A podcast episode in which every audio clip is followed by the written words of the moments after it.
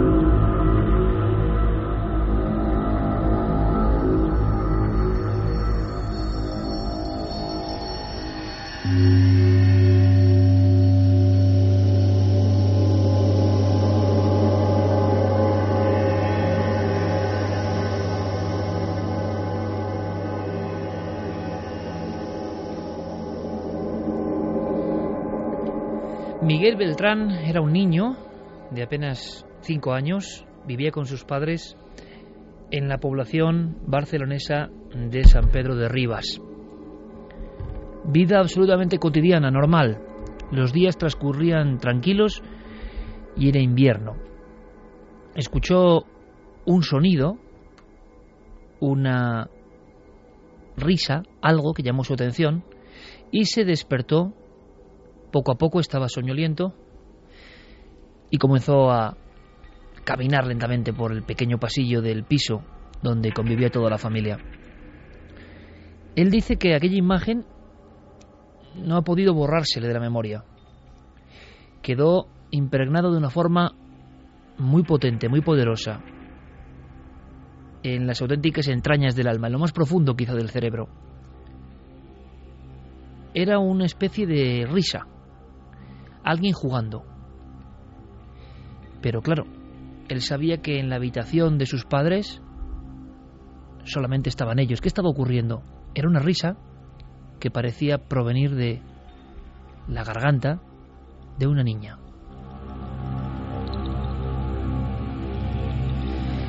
Con curiosidad más que miedo, porque no sabía qué estaba pasando, este niño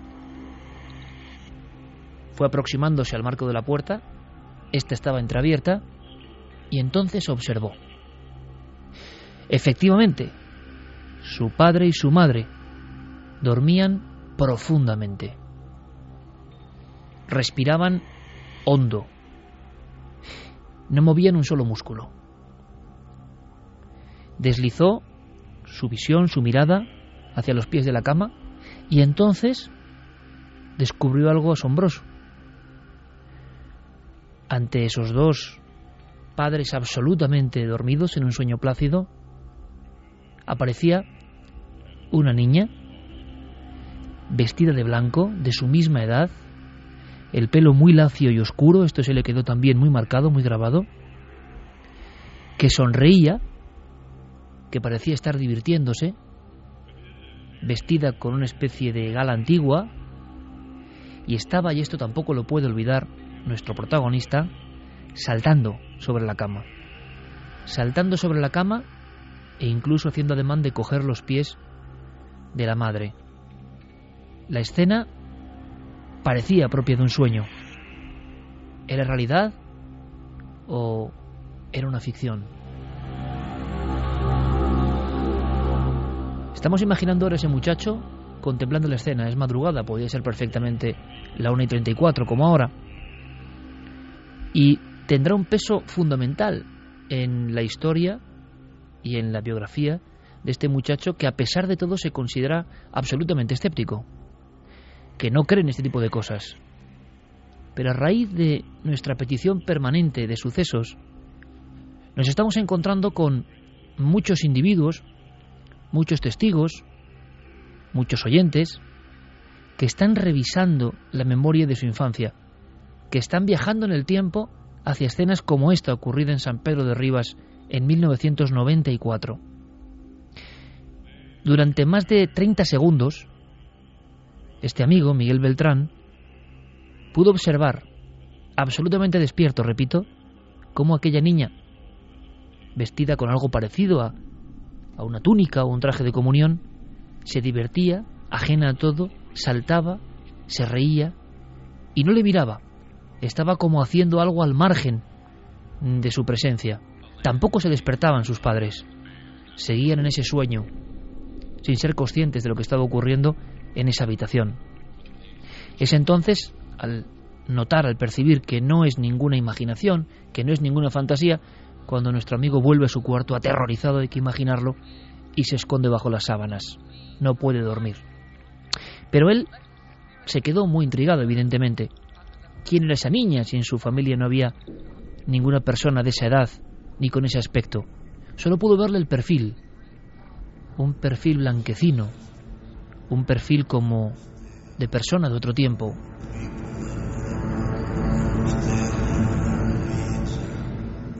Con auténtico temor y durante años, este chico, que como digo luego fue generando una personalidad casi casi científica de alguna forma o muy racional, intentó descubrir en su propia familia qué es lo que pasaba y preguntó al padre, a la madre, intentó ser investigador de su propia visión, sin querer tampoco desvelar la incógnita. Como tantos otros testigos, se sentía un poco avergonzado del observado, porque ¿quién le va a creer? ¿Esto le ocurre a los niños? ¿Es habitual que pase en las personas de menos edad? Por tanto, también es habitual que se descarte por parte de los padres como simples fantasías? ¿Qué había visto realmente? Y él intentó llegar a algún tipo de conclusión, y nosotros hemos hablado con él, y esto es lo que nos comentaba. Entonces yo intenté estirar un poco de la lengua a mis padres para ver qué pasaba. Y a mi padre nunca le he arrancado ninguna palabra, pero mi madre dejó caer algo como. Todo empezó cuando vino una amiga mía que se le había muerto la hija. Eso dijo.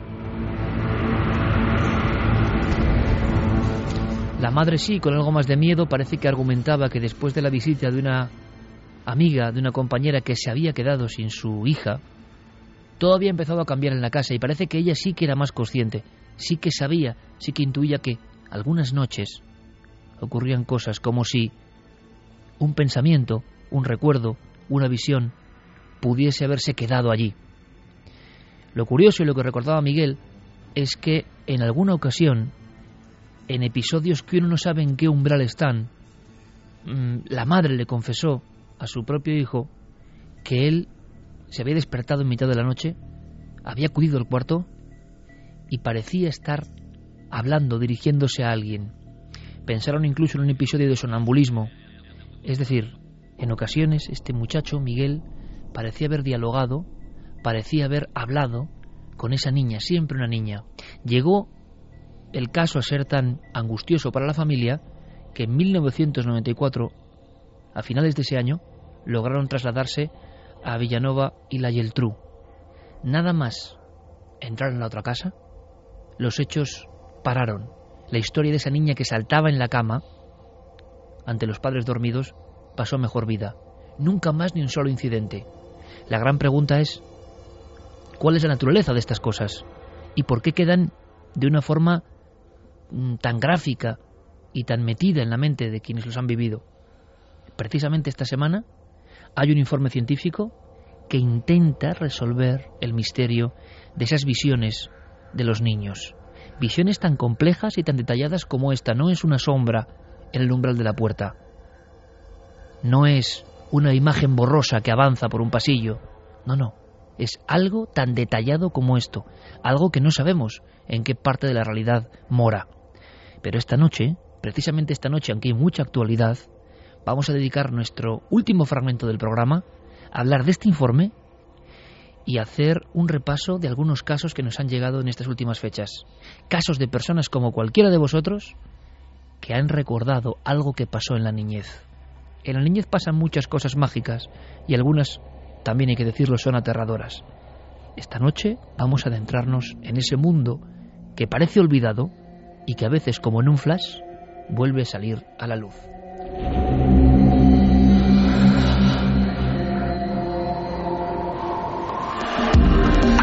Nunca antes habías estado tan cerca de lo desconocido.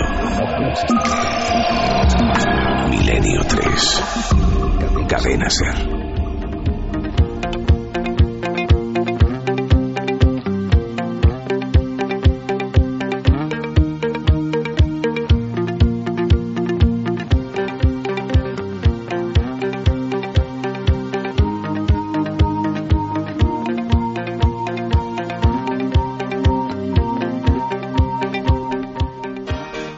Nuestra nave radiofónica del misterio que ya carga todas sus baterías. Este será solo uno de los temas. Especial testimonios en la última hora. Especial testimonios tan fuertes, tan potentes, tan gráficos como este. ¿Y qué explicación científica puede haber si es que la hay? Que yo la dudo. Pero bueno, intentaremos mm, sacar alguna conclusión. Nosotros tenemos muchísimos temas porque la actualidad sigue siendo muy vibrante, siguen dando coletazos en algunos casos que tienen que ver con el cielo y que tienen que ver con el Vaticano, pero hay un dossier que yo creo que os va a interesar muchísimo, un dossier tremendo que pone la carne de gallina y que es una de las conspiraciones en torno a vida tóxica. Vida tóxica, sí. Ese sería el gran titular. Con Noel Calero, Fermín Agustí, los dos Javieres que hoy eh, de alguna forma toman día libre por diversos motivos, por supuesto estarán con nosotros dentro de poco, y nosotros que mm, vamos a mandar un fuerte abrazo a toda esa gente que está sufriendo, a toda esa gente que está en hospitales, precisamente como hablamos de esta humanidad nuestra que, que parece condenada en ocasiones cuando uno lee ciertas cosas a la autodestrucción. Da la impresión de que este mundo industrial que hemos creado busca eso, nuestro propio fin. Lo vais a entender enseguida. Hemos construido una sociedad en la cual gran parte de las cosas que comemos, respiramos, sentimos casi a flor de piel son dañinas para nosotros mismos. ¿Cómo es posible? ¿Qué clase de, extraña paradoja es esta? Queremos mandar ese fortísimo abrazo y queremos hacerlo en especial por un amigo, David Torres Calahorra, que, bueno, está ya en la otra orilla, sin duda, y estoy convencido, absolutamente convencido, que está ya camino de la luz y en un lugar mucho mejor, en un lugar también maravilloso por explorar. Nuestro abrazo, nuestro homenaje, pero también para todos los que sufren, para todos los que luchan contra la enfermedad, para todos los que de alguna forma se enganchan también a la radio como una boya, como una forma de que su mente viaje. Gracias a todos, este programa es para vosotros.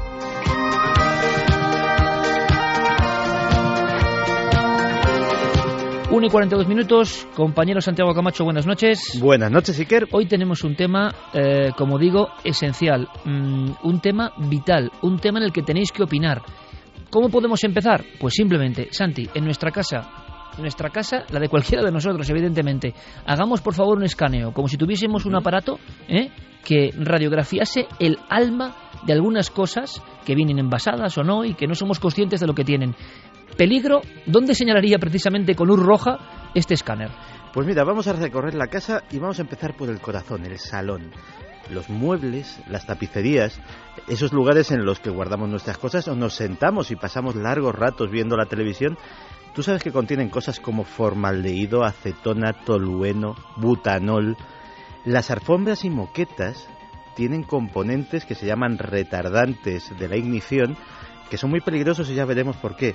Los aparatos electrónicos, esos mismos eh, que vemos la televisión, tenemos el equipo de música, el vídeo, el DVD, también. Pero es que hasta cuando en un día de verano vemos el polvo filtrarse por las ventanas y vemos suspendidas esas partículas, esas partículas no son eh, simples motas de polvo, simples motas de suciedad, también llevan componentes químicos. Si pasamos a la cocina, los utensilios con los que cocinamos, esas sartenes que llevan teflón, sustancias antiadherentes, tampoco son precisamente muy eh, saludables. Pero claro, luego están los productos de limpieza, que limpian, evidentemente limpian, pero también están llenos de compuestos químicos. En el cuarto de baño nos encontramos con nuestros cosméticos, nuestros productos de aseo. No sigas, Santi, no sigas. Vida tóxica con Santiago Camacho. Hay que descubrir ese dossier, por desgracia, nos vamos a aterrar y seguramente mm, nos haremos la pregunta de ¿cómo es posible todo esto? ¿Qué sentido tiene todo esto? Hay noticias sobre em, supuestos análisis genéticos de la criatura criptozoológica siempre perseguida, como el último de su estirpe, como un eslabón perdido. Hablamos del Yeti y de los esperadísimos informes de la doctora Ketchum, que habla de, también de verdad, que habla de mentira, que habla de exageración. Hay mucha polémica y lo vamos a contar. También, por supuesto, miraremos al cielo, porque esta semana, esta misma semana, después de lo ocurrido en Rusia, han aparecido otras bolas de fuego en diferentes puntos. Em, y hay investigadores que tienen una teoría paralela. Advierten de que la Tierra está pasando por un umbral realmente complicado. También vamos a intentar saber qué hay de fondo. Y por supuesto, Carmen, buenas noches. Buenas madrugadas, Iker. No podía faltar el Vaticano. Es decir, el seísmo es tan fuerte que las noticias siguen llegando y sigue habiendo información realmente jugosa. La verdad es que sí, hace unas horas eh, salían publicados en varios medios de comunicación italianos unos informes que al parecer eh, fueron incluso pedidos por Benedicto XVI. Informes donde se habla de corrupción, del Banco Vaticano, de pederastia e incluso de lugares de citas, donde tendrían algunos prelados que viven en la ciudad del Vaticano y que se llevarían a cabo dentro de la propia ciudad. Pero no solo eso. En el penúltimo Ángelus del Papa los titulares dicen el Papa evocó al diablo en su penúltima aparición. Igual no tiene nada que ver, pero algunas viejas profecías, y algunas muy apócrifas hay que decirlo, cobran como otra fuerza. Revisábamos esos mensajes extrañísimos de la no menos extraña historia de Garabandal. San Sebastián de Garabandal, años 60, todos ya lo sabéis, esas niñas entrando en trance y recibiendo mensajes. Mensajes que de inmediato son prohibidos de alguna forma por la propia Iglesia, así como otros lugares han sido bendecidos, entre comillas, con esa luz verde o ese sello de autenticidad por parte del Vaticano, como puede ser Fátima o Lourdes, Garabandal, como está envuelta de cosas demasiado raras, queda aparte. Y cuando uno ahora revisa los papeles de Garabandal, y repito, puede que no tenga nada que ver, sí que se estremece por el contenido de algunas de estas profecías lanzadas a las cuatro niñas. Una de ellas firmada el 18 de junio de 1965. Decía, antes la copa se estaba llenando, ahora está rebosando. Cardenales, obispos y sacerdotes caminan en gran cantidad por la vía de la perdición y arrastran con ellos a muchas almas. No es la única profecía mm, que de alguna forma adivinaba o intuía problemas, algunos muy carnales y muy terribles, dentro de la plaza de San Pedro. Bueno, yo creo que el menú apetece porque es realmente intrigante. Comenzamos.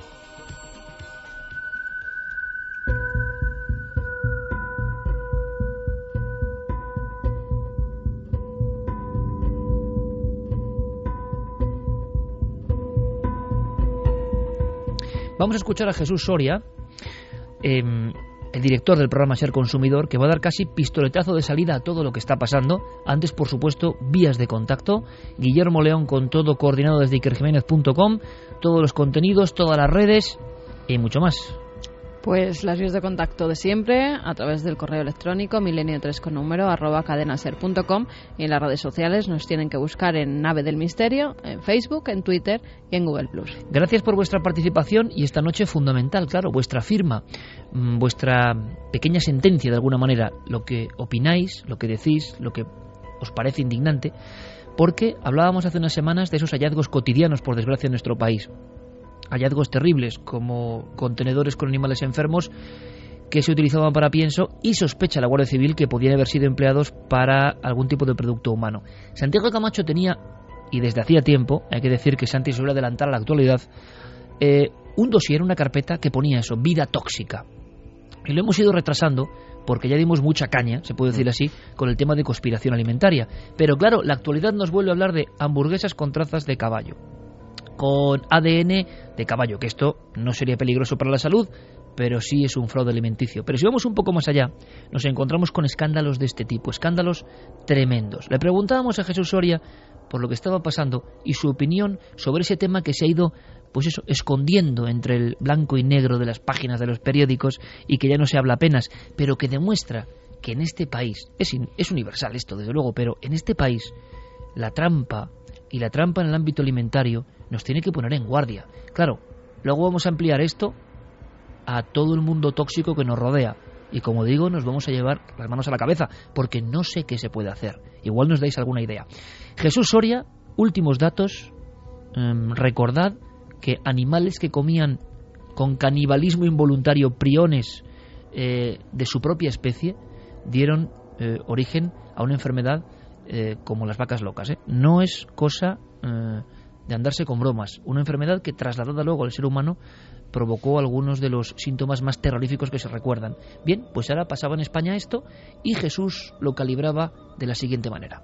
Bueno, después de lo que vivimos hace algunos años con las vacas locas que hundió el mercado de la carne en nuestro país y en muchos países de, Europa, la verdad y que todo procedía del problema de la alimentación y de, y de los piensos, entre otras cosas, la verdad, el que se haya descubierto ADN de perros entre ingredientes para hacer piensos, que son los que van a alimentar animales que después vamos a consumir nosotros, pone un poquito otra vez los pelos de punta. O sea que a mí esto me preocupa bastante. Me preocupa sobre todo por lo que supone de saber que sigue habiendo en el mercado piratas capaces de hacer cualquier cosa para ganar un dinero a costa de la salud de los consumidores. Y yo creo que demuestra una vez más que aquí la teoría es que todo está muy controlado en la cadena alimentaria. La realidad es que yo creo que sigue habiendo lagunas. Lagunas que pueden ser importantes. Hace algunos meses Santiago hizo una trilogía sobre conspiración alimentaria porque el fondo de la cuestión, como siempre, va mucho más allá. No va en torno a lo puramente material de unas hamburguesas de aquí, una carne de allá. Va la sensación, como digo, puramente conspiranoica, de que los poderes fácticos podemos ponerles el apellido que queramos, pero los que nos dan alimento en muchas ocasiones, o los que hacen que ese alimento pase por determinados procesos eh, de refinado, es decir, los que han construido la manera de que el hombre se alimente hoy tienen motivaciones bastante oscuras. Se ha llegado a incluso a plantear eh, cambios hormonales, lo hablaremos. Se han llegado a plantear cuestiones como incluso cierto control sobre la población. Em, ha habido mil historias que pueden parecer fantasiosas. Cuando uno va a los datos se da cuenta de que es una ola que no cesa. La conspiración alimentaria. Últimos casos, Santi, últimos días y en nuestro propio país.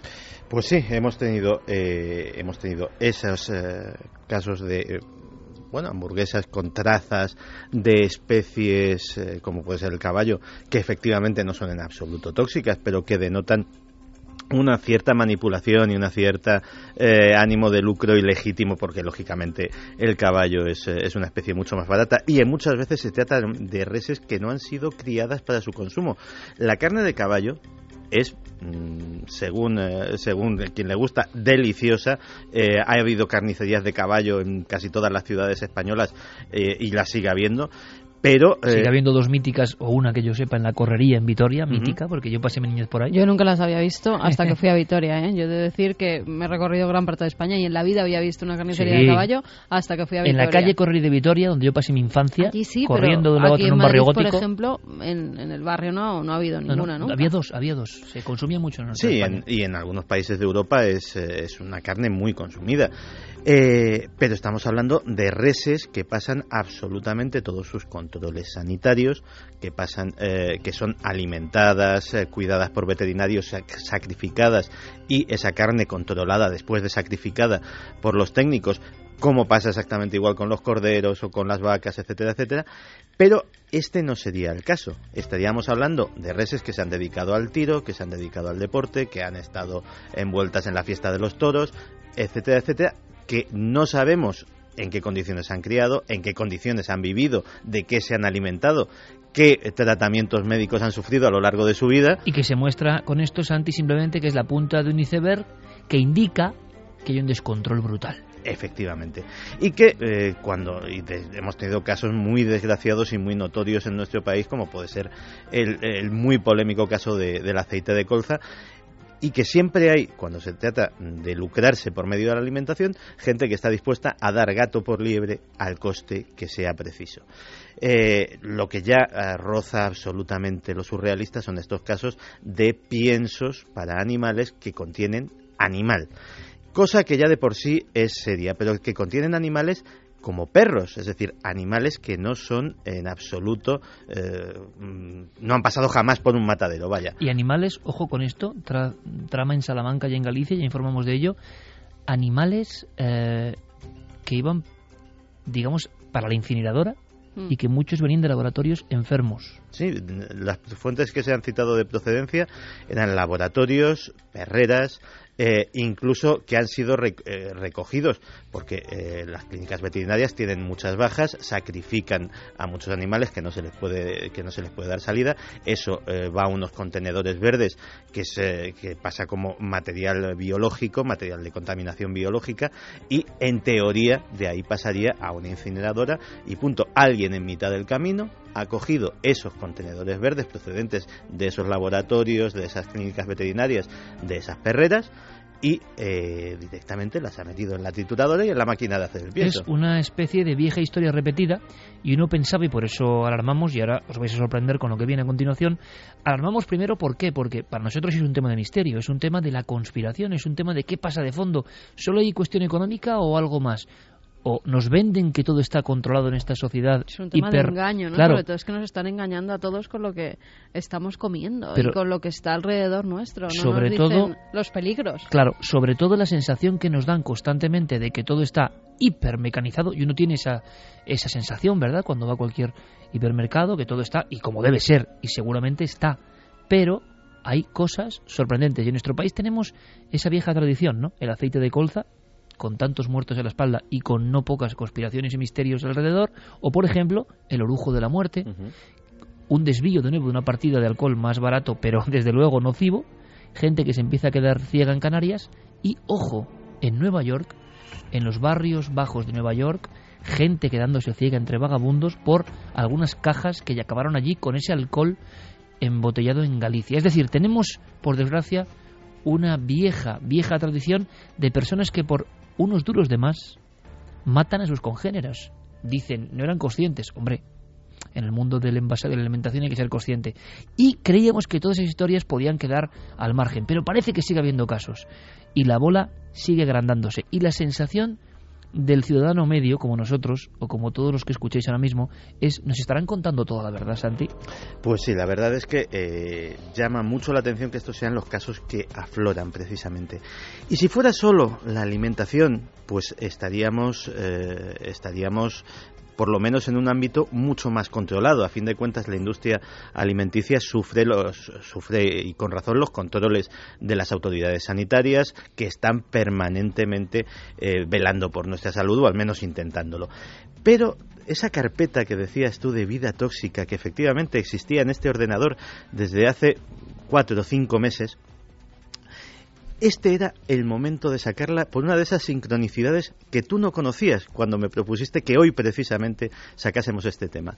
Y es que precisamente esta semana la Organización Mundial de la Salud mm, ha sacado a la luz un informe que se titula Estado de la ciencia de los productos químicos disruptores endocrinos que precisamente desarrolla absolutamente todo lo que se citaba en esa carpeta, todo lo que se denunciaba por parte de científicos, de ecologistas, eh, de químicos desde hace mucho tiempo y que en un informe de hace 10 años la Organización Mundial de la Salud decía que las pruebas eran muy débiles y que no había que alarmarse por las cosas que vamos a contar ahora, diez años después, esa misma organización ya no dice que las pruebas son débiles, dice que las evidencias son enormemente graves y que hay que tomar medidas al respecto.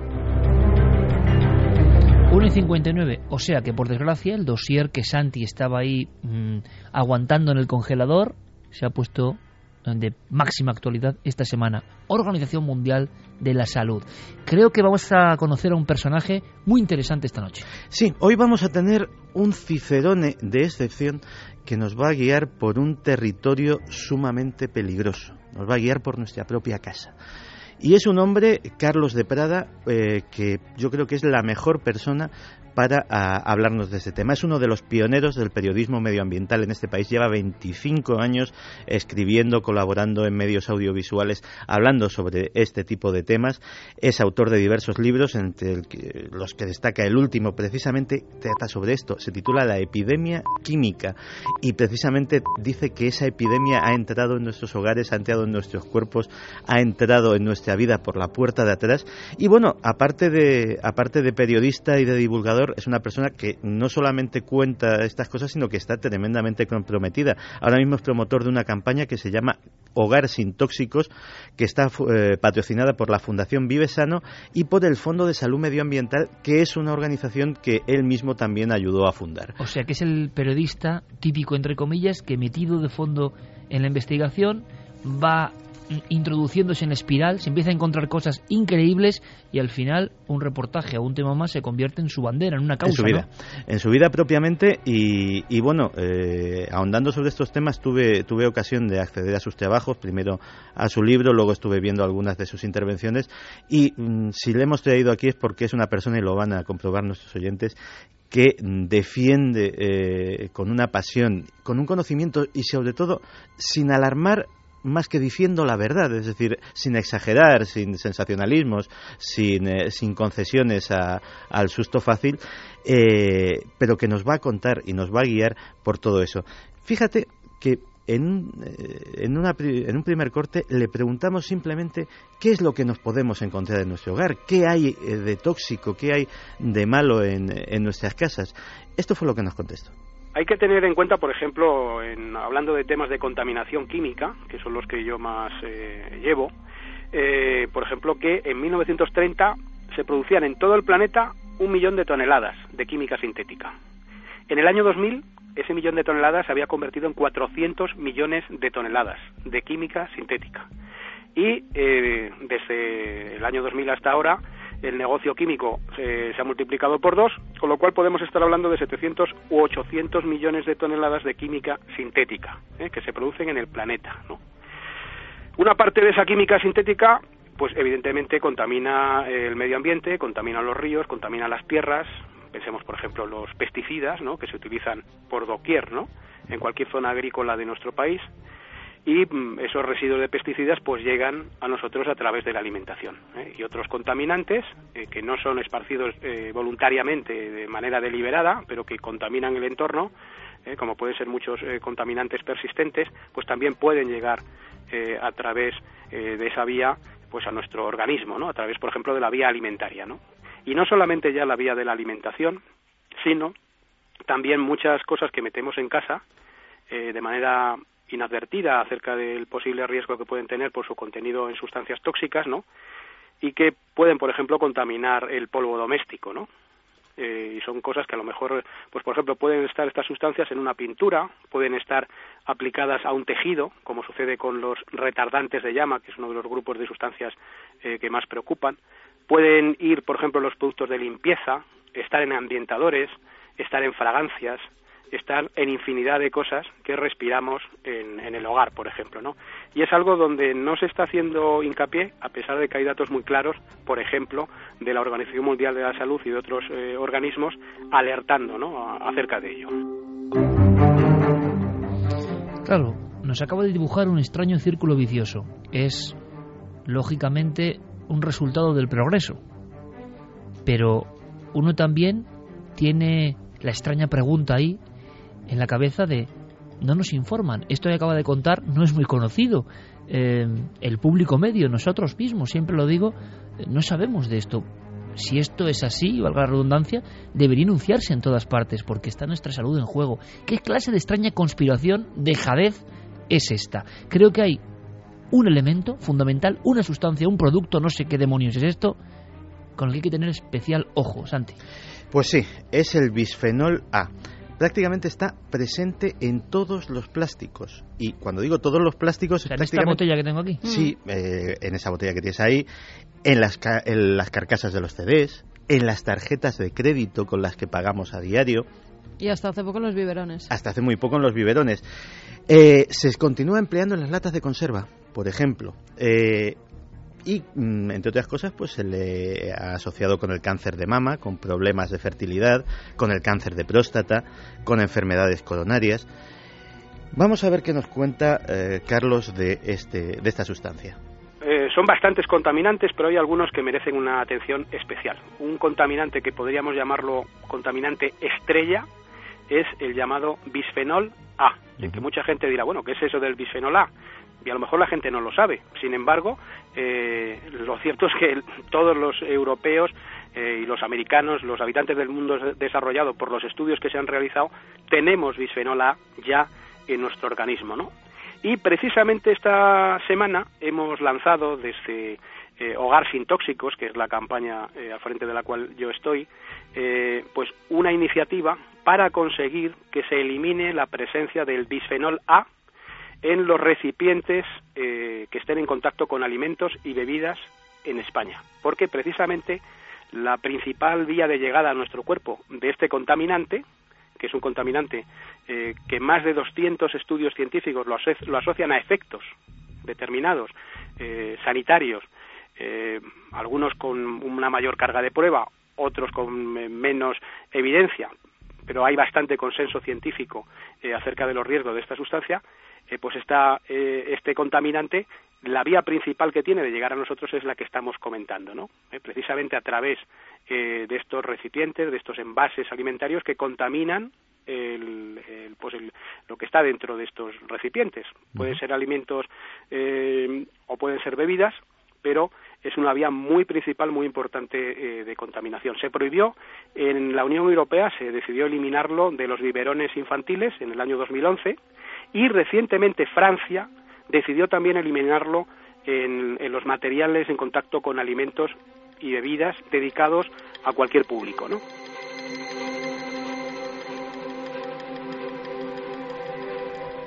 imagino que no soy yo solo ahora el boquiabierto y también imagino que miles, cientos de miles de amigos y amigas se están enterando hoy.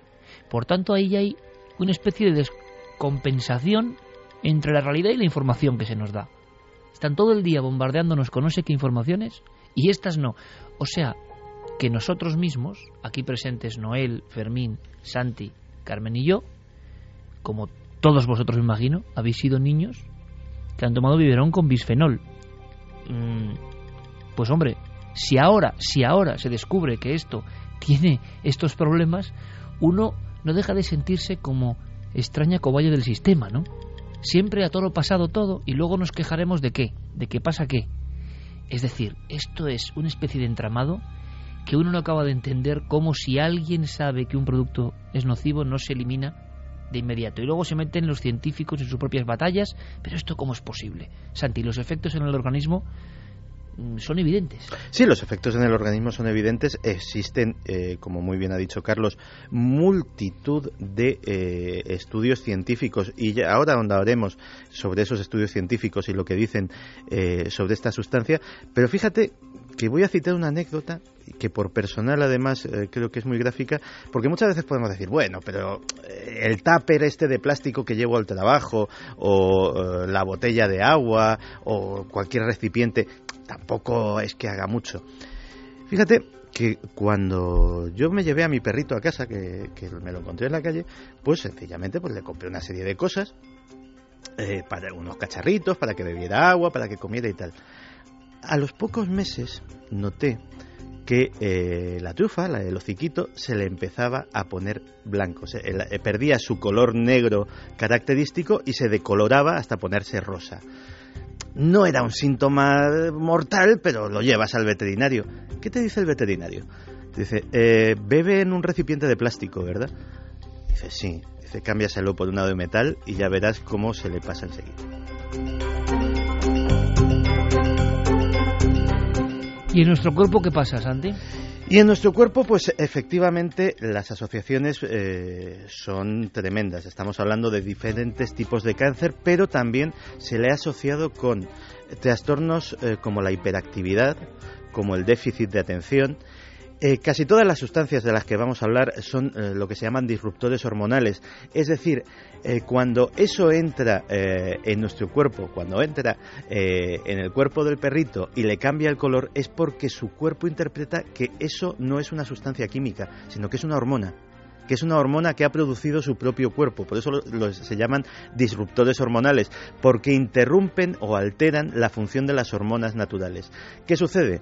Pues puede haber casos como en el caso de los tumores, en el que eh, sencillamente por una alteración hormonal se produzca una tumoración, se produzca eh, un crecimiento normal de las células, puede haber efectos muy graves en el tema de la fertilidad y de hecho los descensos en la fertilidad tanto femenina como masculina en Occidente muchos expertos los atribuyen precisamente a estas sustancias, nada que ver con el estrés ni con otro tipo de cosas. Y no solamente a estas sustancias, sino a, la exposición a estas sustancias no de adultos, sino desde eh, que estamos en el vientre de nuestras madres. Es decir, no solamente no influirían en nuestra fertilidad eh, desde la etapa que somos fértiles, sino que influirían en el desarrollo futuro de nuestra fertilidad desde que somos muy pequeños. Eh, también ha habido, esto ya es muchísimo más controvertido, pero de hecho eh, una de las denominaciones sajonas es eh, sustancias gender bending, eh, modificadoras del género, que podrían tener también algún tipo de algún tipo de en el tema de las elecciones sexuales o de las preferencias sexuales podría llegar a tener una influencia, incluso en los casos de transexualidad que cada vez que cada vez son, son más altos. Es decir, el tema de los disruptores hormonales no es para nada algo anecdótico. Estamos hablando de sustancias que pueden tener efectos muy serios. Nos lo va a contar también Carlos. Sí, mira, en el caso del bisfenol A, eh, pues por ejemplo hay efectos que son sobre el desarrollo del sistema nervioso central, eh, sobre el desarrollo cerebral, eh, sobre el desarrollo del aparato reproductor, es decir, por ejemplo, efectos sobre la producción de, esperma, por los estudios que se han realizado, probablemente también efectos sobre enfermedades cardiovasculares, también algunas investigaciones la asocian a la, a la diabetes, eh, lo que hay que darse cuenta es que el, funcionamiento de las hormonas es algo muy importante en el organismo, ¿no? Y que contaminantes como el bisfenol A, que son contaminantes con efecto hormonal, pues pueden causar un desequilibrio eh, en, el, pues en el equilibrio hormonal del organismo, ¿no? Y especialmente en etapas tempranas del desarrollo, como por ejemplo cuando se está desarrollando el embrión, esta, esta aparición de estas sustancias que imitan o bloquean o perturban ese equilibrio hormonal pues puede dar luego pie a infinidad de problemas, ¿no? Eh, uno de los casos es el del bisfenol A, ¿no? Pero hay muchas otras sustancias que tienen efectos eh, hormonales y que pueden causar desarreglos. De hecho, eh, por eso esta semana la Organización Mundial de la Salud hacía hincapié en estos contaminantes hormonales que pueden ser pues tan perjudiciales en muchos casos, ¿no? 2 y 12. Esto es muy curioso, amigos, porque se hablaba mucho en los ambientes conspiranoicos vamos a llamarlo ambientes de la nueva era, ambientes alternativos, ambientes que a veces son marginados rápidamente por las mentes pensantes diciendo que, bueno, son gente que habla de cosas muy raras. Pero es que enseguida se ha producido, como en otros muchos temas, el salto a los grandes periódicos mundiales y a los estamentos científicos como la Organización Mundial de la Salud. O sea que muchas veces, ojo, porque los se cuentan delirios, resulta que en los delirios llevan cosas muy reales. Antes de simplemente en una ráfaga, en un flash, detectar lo que vosotros pensáis de, para mí, en mi opinión, este escándalo, peligroso escándalo, eh, este periodista, sobre todo, y esto pone la carne de gallina, hacía hincapié en que dentro de una familia hay unas personas mm. que son especialmente vulnerables, ¿no? Sí, esa es la pregunta que tanto por ti como por el resto de los padres que nos escuchan más eh, la mente hacerle a Carlos y es si los niños, en concreto, son eh, especialmente vulnerables o tienen exactamente el mismo riesgo que los demás. Y la respuesta no es nada halagüeña. Claro, es por eso que precisamente, por ejemplo, en la decisión que se tomó en 2011 en la Unión Europea, ¿no? de prohibirlo en biberones, era para proteger a los niños, ¿no? Es decir, los niños, los niños tienen una serie de, y ya no hablamos solo del bisfenola, ¿no? Sino en general de los tóxicos, de los contaminantes, tienen una serie de cosas eh, que los hacen mucho más susceptibles, ¿no? Eh, para empezar, un niño respira más, con lo cual puede eh, absorber a través del polvo doméstico y otras vías muchos más contaminantes en su cuerpo, bebe más porcentualmente que un adulto, come más Y además, no solamente por esta vía ingresa en su cuerpo una cantidad importante de tóxicos superior en proporción a lo de los adultos, sino que encima los sistemas de desintoxicación orgánicos en los niños están mm, inmaduros, entonces no pueden eliminar de la misma manera esos contaminantes, con lo cual se acumulan más los tóxicos dentro de sus cuerpecillos. Y, y además, una triste eh, circunstancia es que los niños, también por estar en desarrollo, son mucho más sensibles. O sea, fíjate, eh, casi parece diseñado por una especie de, de cruel Herodes, ¿no?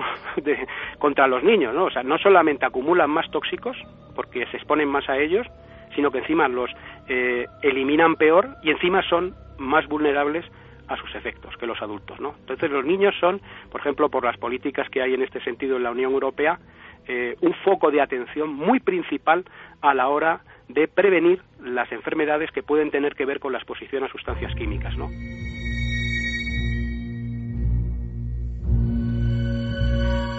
¿Cómo nos gustaría que este tema fuese ficción, no? Uno de tantos de, uy, yo no me creo lo que contáis. Ojalá. Vamos a escuchar a nuestro público. Pues mira, Germán Molina dice biberón con bisfenol suena a biberón de la muerte, envenenados desde la cuna. Andrés Moreno, animales, verdura, fruta, todo lleva algo químico y no prueban todas las reacciones que provocan en el cuerpo humano ya que no es rentable. Dave Constantine, ese ingrediente que ha mencionado Santi, también lo usan en la comida barata de perros y gatos. Los piensos de 20 kilos a 5 euros. Cuidado, hasta plástico lleva esa comida de bajo coste.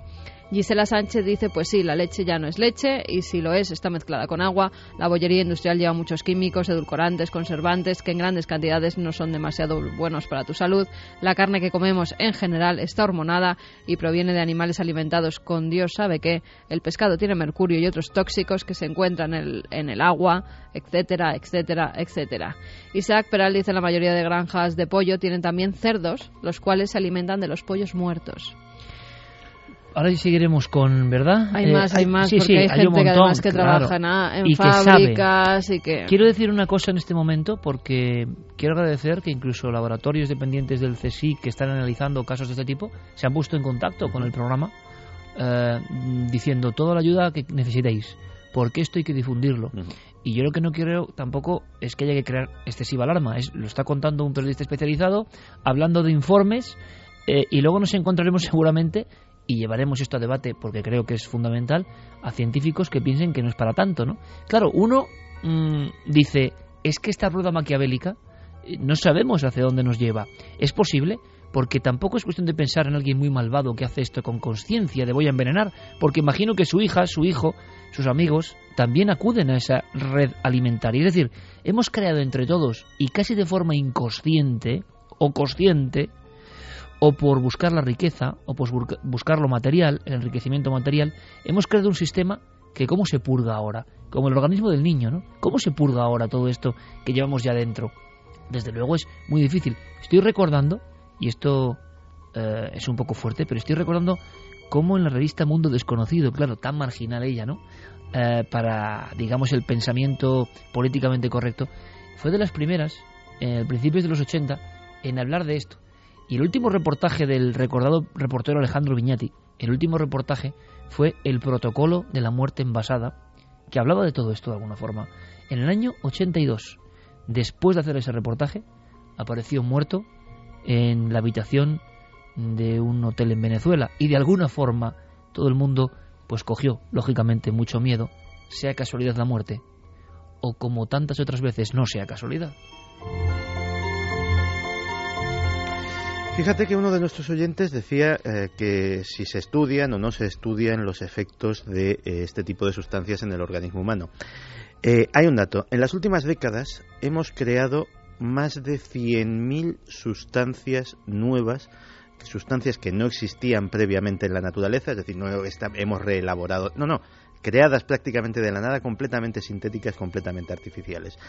Conocemos con detalle los efectos sobre el cuerpo humano del 1%, es decir, de mil de esas 100.000 sustancias. El resto han sido estudiadas muy por encima o absolutamente nada, porque, bueno, se suponía que si efectivamente va a ser el componente de una mesa, pues hombre, tampoco hay que estudiar el efecto que va a tener sobre el organismo humano, nadie se va a comer la mesa. Lo que no saben, por ejemplo, es que hay una cosa que se llaman emisiones volátiles. ¿Tú nunca has cogido, has abierto la caja de un aparato electrónico, por ejemplo, y huele a aparato nuevo? Sí. Eso es por los disolventes, los plásticos de la carcasa, los adhesivos. Todavía el proceso de fabricación ha, eh, deja esas emanaciones.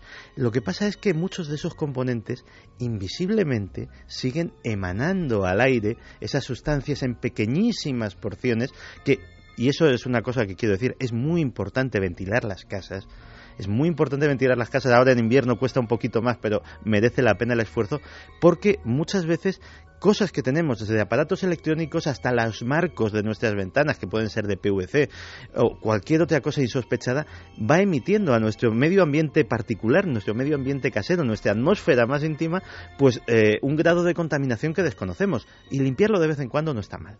Em, hablamos de aumento de enfermedades, que es lógicamente lo que muchos percibimos. Y muchos, desde el más absoluto sentido de la ignorancia en torno a esto, decimos, bueno, pero es posible tanta enfermedad de repente. ¿Qué está pasando? Vivimos más años que nunca. En general, las medias de edad dicen, llegamos a unas edades antes impensables, pero mucha gente llega muy fastidiada y también vemos enfermedades desde muy pronto y que lastran la calidad de vida. Y enfermedades eh, que bueno, que parece que están asolando la humanidad. De esto también habla. Sí, de hecho nos, nos, va a dar unas, unas cifras bastante, bastante llamativas. Y ahí, antes de, que escuchar a Carlos, sí quería mm, comentar una cosa que tiene alarmada a la población médica. Es, por ejemplo, la incidencia tremenda de las alergias.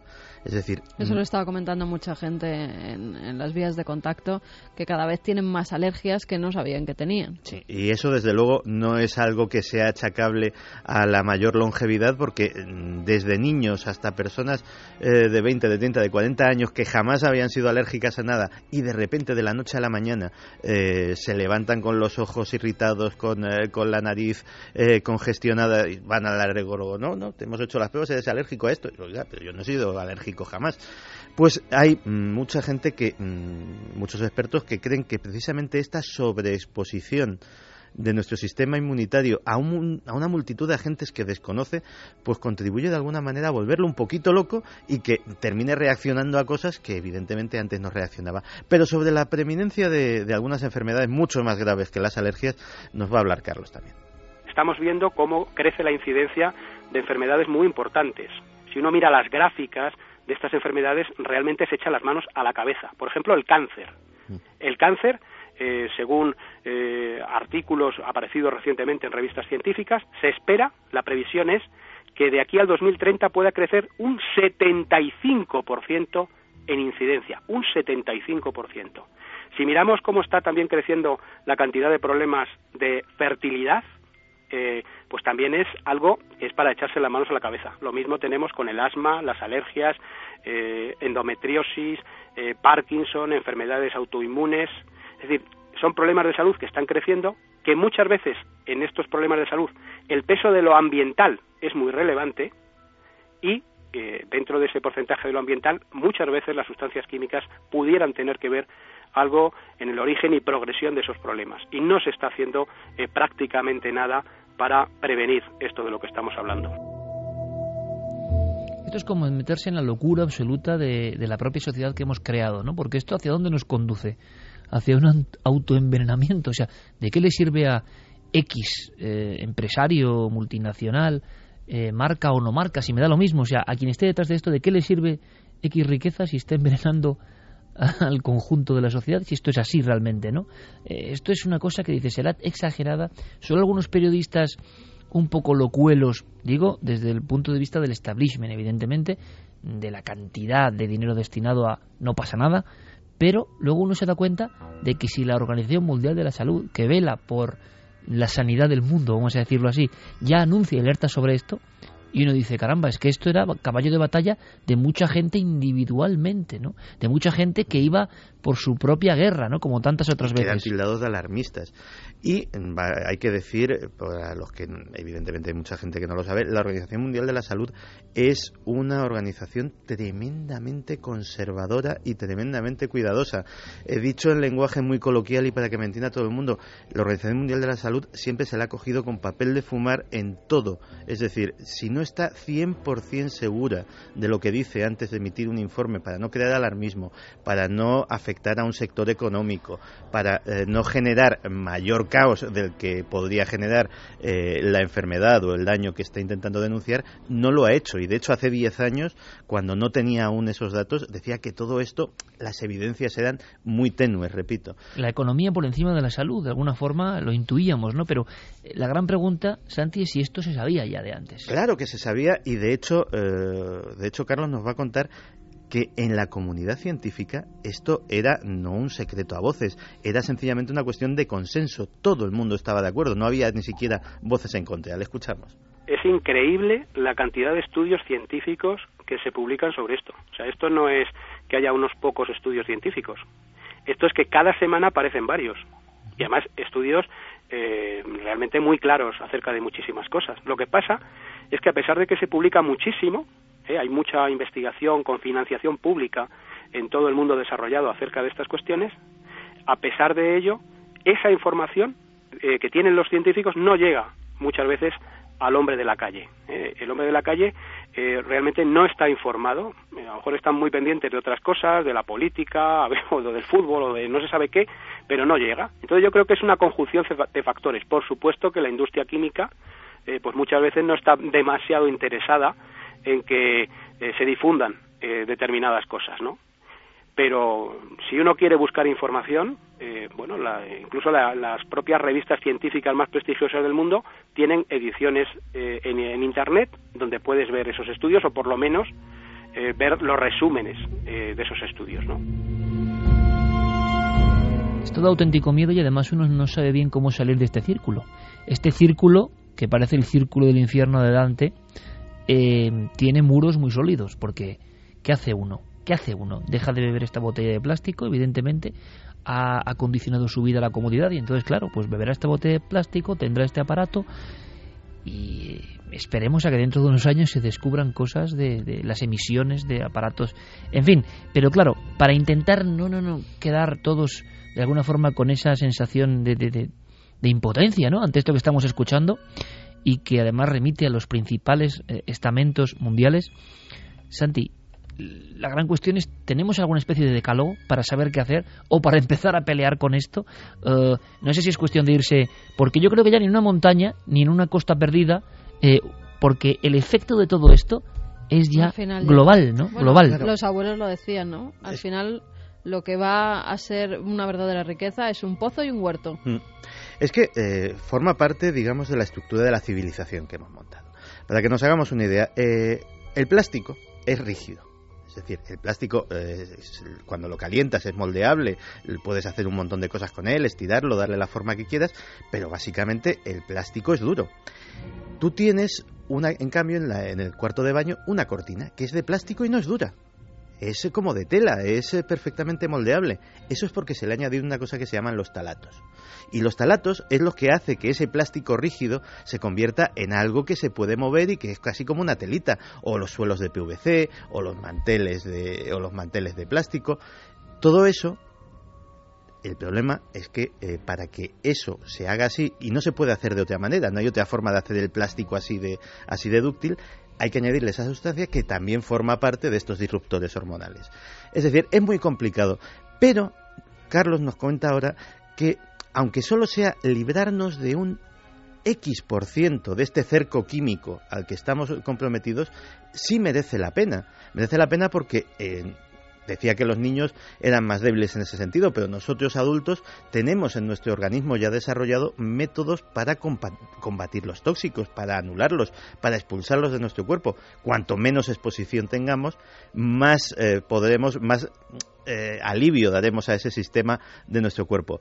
Y sí que Carlos nos da algunos consejos para intentarlo. Hombre, hay cosas donde es más difícil encontrar a, lo mejor alternativas a nivel de lo que uno puede eh, hacer como ciudadano, por ejemplo, a las decisiones a la hora de consumir una cosa u otra, ¿no? Por eso, por ejemplo, en temas como lo del bisfenol hemos lanzado esta campaña precisamente eh, esta semana, ¿no? Precisamente para que se elimine, porque es algo donde tiene que ser una decisión de las autoridades eliminarlo, eh, porque el ciudadano tiene muy difícil. ¿Cómo puedes elegir una lata que tenga o no tenga bisfenol A, bueno, te lo podrían etiquetar, cosa que también tendría que venir obligado por las por las autoridades, ¿no? Pero eh, al margen de cosas donde sí que tiene que intervenir la administración mediante la normativa, mediante las leyes, hay muchísimas cosas donde uno puede hacer algo para, para evitar, por ejemplo, tóxicos en casa, ¿no? Eh, por ejemplo, una pintura. Hay muchas pinturas que están basadas en aceites vegetales, ¿eh? y que no contienen una serie de sustancias preocupantes que luego pueden incorporarse al polvo doméstico y las puedes respirar en casa. Hay productos de limpieza que no contienen, eh, son productos de limpieza ecológicos de verdad, no todo lo que pone ecológico eh, pone ecológico realmente lo es, ¿no? Pero sí hay productos ecológicos de limpieza que no contienen una serie de sustancias. Y luego hay decisiones muy sencillas como mm, plantearse, ¿es realmente necesario tener en casa limpia muebles, limpia cristales, limpia suelos, eh, limpia hornos, limpia... ¿Realmente es necesario, por ejemplo, poner el suelo de la casa como si fuera un quirófano? ¿O, basta a lo mejor limpiarlo, limpiarlo con, eh, con agua, vinagre y limón y poco más, porque realmente no vamos a comer en el suelo, ¿no? Lo que pasa es que, claro, en los días que corren, eso es muy complicado, muy difícil. Hemos ido hacia el otro lado, ¿no? Claro, es que eh, también hay una de las victorias del marketing es convencernos de que hay cosas que huelen a limpio. No, oiga, eh, las cosas limpias no huelen absolutamente a nada. Lo que nosotros entendemos que es el olor a limpio es el olor a jabón, el olor a detergente, el olor a perfume, una serie de sustancias químicas, pero realmente eso no es olor a limpio, eso es olor a química.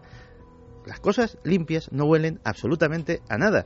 Y partiendo de, esa base, podemos eh, darnos cuenta de que muchas de las cosas en teoría higiénicas, y que está muy bien tener una higiene, y está muy bien tener la casa limpia y tener el cuerpo limpio, pero que muchas veces nos extralimitamos y queriendo hacer un bien terminamos haciendo un daño. Es muy curioso porque esta semana, repito, la Organización Mundial de la Salud, por eso es noticia, abre la página de cuidado con estas sustancias que están en nuestras casas y bueno, genera un debate que antes era solo mantenido por, digamos, periodistas muy valientes, ¿no? O científicos muy valientes. Ahora ya es una auténtica cuestión de salud global. Eh, nuestro público. Pues mira, Lucia nos dice, buenas noches, agradezco de corazón que tratéis este tema sobre el que llevo informándome unos cinco años. Desde entonces soy la rara vegetariana que se alimenta con productos no comerciales, que no usa móvil y que limpia su casa y su ropa con bicarbonato. Lo único que pido a todo el que me quiera escuchar es que se cuide, porque visto lo visto, nadie va a cuidarnos. Rubén Huescar dice hace algún tiempo escuché que incluso por la gran cantidad de conservantes los cuerpos estaban tardando en descomponerse. Bueno, hay un, hay un dato también de esta semana que me llamó muchísimo, muchísimo la atención, que eh, lo han notado los pescadores deportivos, los pescadores que pescan truchas, que pescan salmones en nuestros ríos y que se han dado cuenta de que los peces están muy relajados, los peces están muy tranquilos y tienen unos comportamientos poco habituales. Parece ser que eso se debe a la cantidad de eh, antidepresivos que hay lógica que hay en el agua y que mm, sea es una cosa que se viene denunciando hace tiempo que las depuradoras en concreto tienen una capacidad muy limitada para filtrar este tipo de sustancias y que eso termina yendo a los ríos y parece que incluso está llegando a afectar a la fauna de, a la fauna piscícola. Madre mía. José Manuel dice buenas noches compañeros.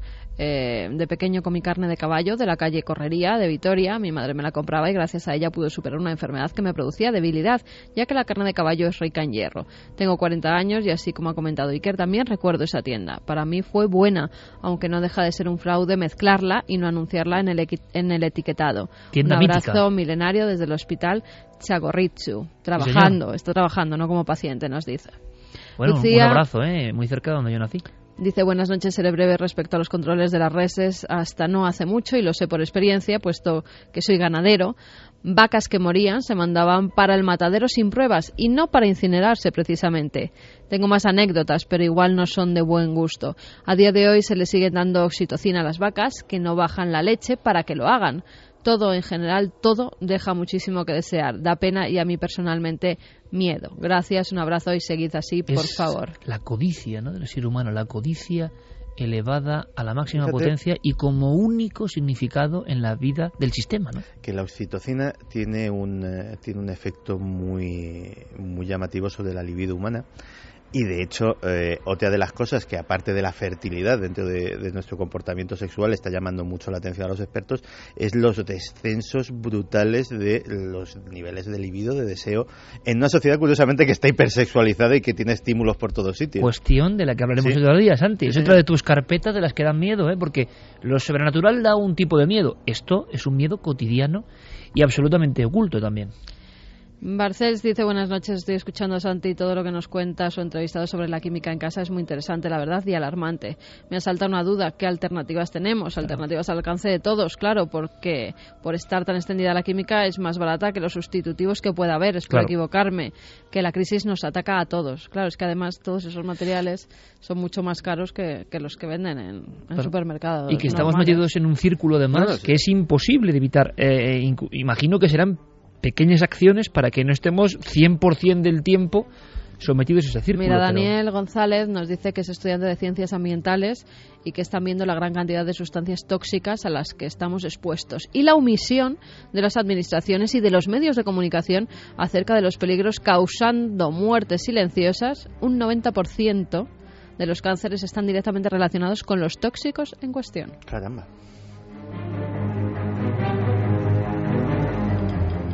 Son opiniones, por supuesto, personales. Nosotros no queremos tampoco alarmar al gran público. Si nos extraña, hombre, hay grandes compañeros como Jesús Soria y otros muchos periodistas, como estamos viendo a Carlos de Prada, tantos otros que llevan informando. Y nosotros nos aproximamos como como personas curiosas, que ante todo somos eso, ¿no? Y que queremos contaros cosas que nadie cuenta y que sí que tienen un secreto, eh, sí que son importantes para el ser humano. Pero siempre que llegan este tipo de dosieres, mira, se establece aquí una sensación de un pavor eh, ojalá, eh, lo repito, ojalá muchas de estas cosas, ojalá estemos equivocados. Rubén dice la esperanza de vida y la calidad de vida han aumentado a pesar de toda la vida tóxica que llevamos, así que tan mal no estamos. Hay, hay una cuestión interesante también. Sí, eh, hay una anécdota que os conté, os conté en la redacción antes, pero que no quiero sustraerla a nuestros oyentes porque es muy gráfica de hasta qué punto, claro, lo estamos centrando nosotros, que es a los que nos preocupa, pero el problema no es solo de los seres humanos, es que esto lo estamos extendiendo por todo el planeta. Eh, una de estas sustancias son lo que se llama los retardantes de ignición, que lo llevan las cortinas, lo llevan las tapicerías, es básicamente algo que se añade a, las tapicerías, a las eh, alfombras, etcétera, etcétera, para evitar eh, o para que tarden más en incendiarse. Una especie de cortafuegos sí, es, una medida que parece buena en principio. El problema es que la sustancia en cuestión es uno de, es uno de estos disruptores eh, hormonales y se ha encontrado en eh, autopsias, en análisis de osos polares, que evidentemente el oso polar no tiene cortinas, no tiene sofá y no tiene alfombra. ¿Y cómo había llegado hasta allí? Claro, ¿cómo llega hasta ahí? De mil formas. Vete a un vertedero, a un vertedero de cualquiera de nuestras ciudades y te encontrarás un espectáculo insólito, está lleno de gaviotas. Incluso en Madrid. En Madrid hay miles y miles y miles de gaviotas que han abandonado su medio natural, que es la costa, para venirse a comer nuestra basura. Esas gaviotas si están en un, lugar de costa, aunque fíjate, aunque sea que han entrado en los vertederos en contacto con las patas, simplemente con las patas, y eso lo han depositado luego en el mar o en los lugares donde anidan, va a los peces, el, el pez se lo come la foca, la foca se la come el oso polar, y ahí lo tienes. Es decir, estamos envenenando el planeta entero. Lo estamos haciendo y tampoco sé muy bien cómo se para ya este motor tremendo que se inició en algún punto de la historia, ¿no? Y todos están contentos y todos están obsesionados con tener muchas cosas. Pero claro, nos damos cuenta de que desde luego el legado que estamos dejando para el futuro eh, es mucho peor a ese nivel. Será mejor en otros, desde luego. Y algunos dirán, vivimos más tiempo, desde luego. También hay que sondear cómo vivimos, ¿eh? Y evidentemente ha habido infinitos adelantos, pero esto y sobre todo que no se informe de esto abiertamente, que yo me tenga que enterar esta noche de tantas cosas, a mí es lo que me sorprende. No son nuestros amigos oyentes, pero a mí, que tampoco soy, no soy ni muy culto ni muy inculto, soy uno como cualquiera de vosotros y me tengo que enterar hoy, pues no me deja de sorprender.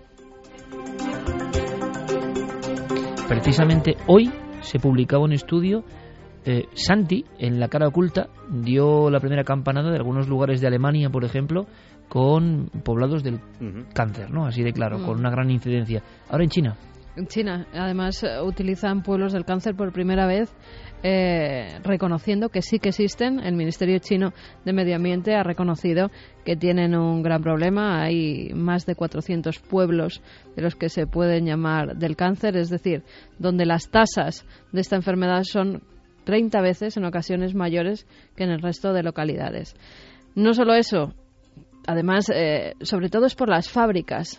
Todos los productos que nos llegan de China. ¿Quién no tiene ya productos de China en su casa? no, los tienes aunque no quieras tenerlos. Las fábricas allí han aumentado y entonces hay pueblos enteros que los vertidos han convertido a los ríos en negros. Un río de la fertilidad que era muy conocido allí, donde se bañaban de niños, donde los ancianos iban porque decían incluso que sus aguas eran curativas.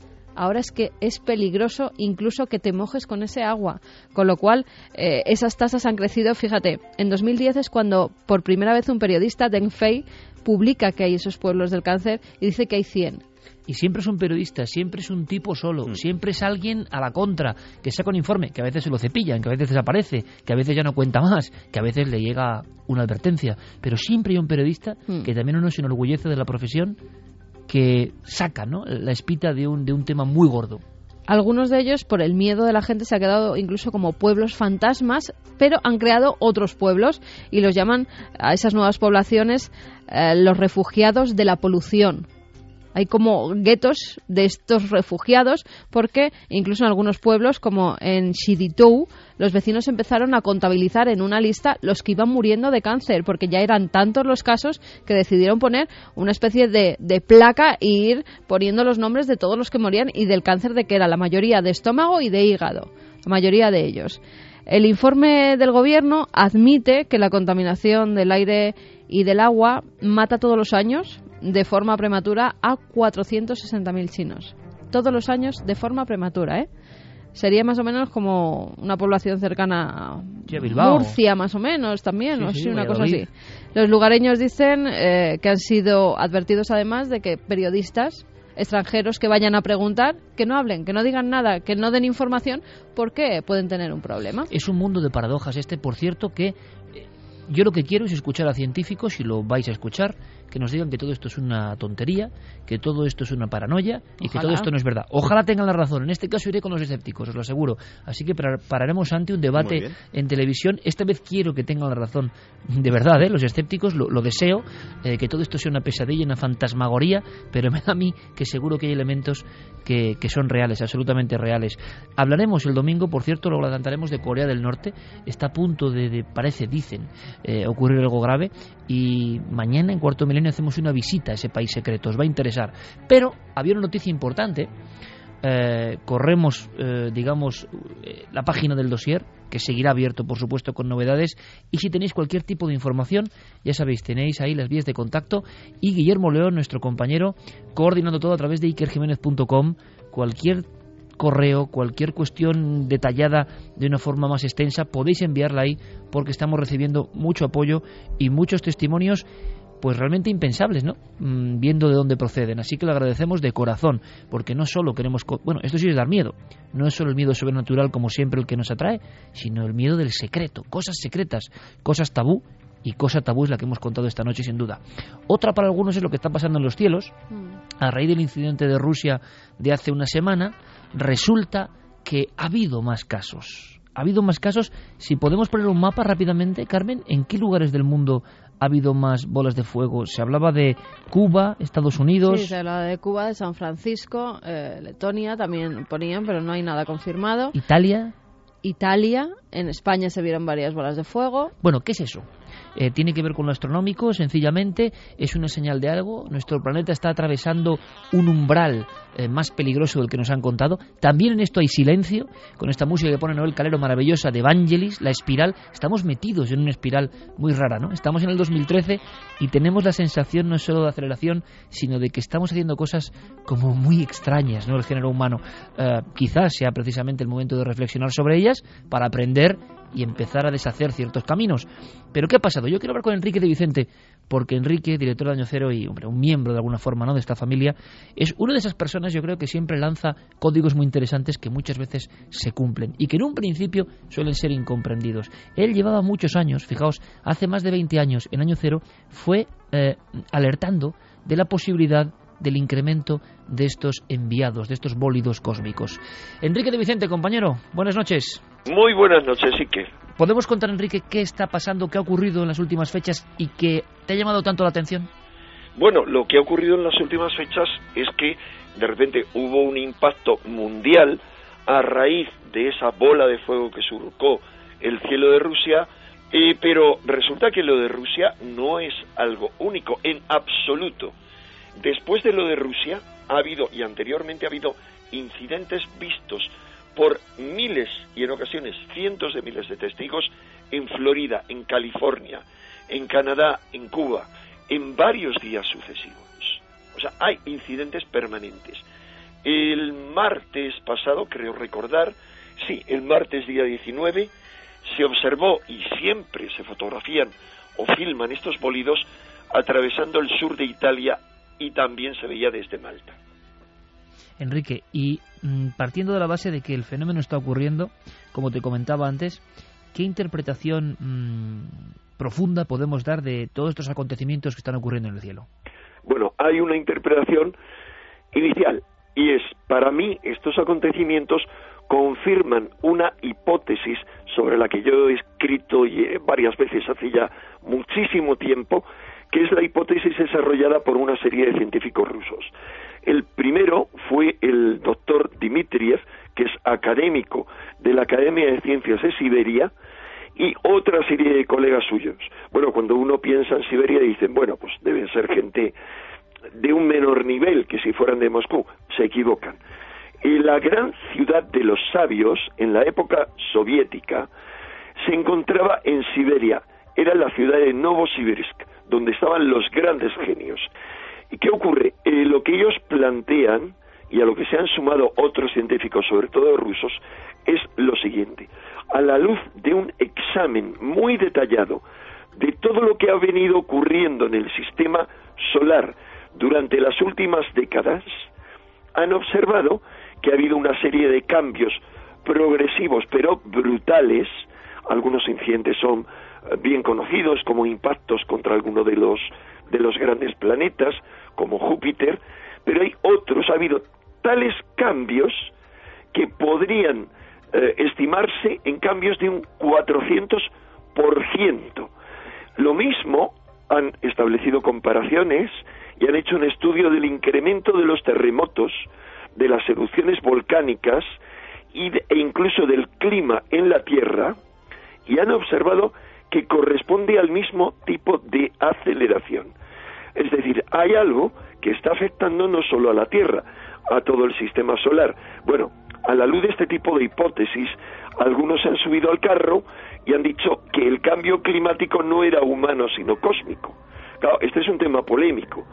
Yo siempre he pensado que era humano, pero a raíz de estudiar muy a fondo este tema, en este momento estoy convencido de que es humano y cósmico. Y eh, lo que ellos concluyen, y basándose en muchos datos, es que hemos entrado, desde hace tiempo nos estamos adentrando en una zona del universo diferente, repleta de anomalías, una zona en la cual deberíamos esperar incidentes como este que hemos que estamos hablando ahora.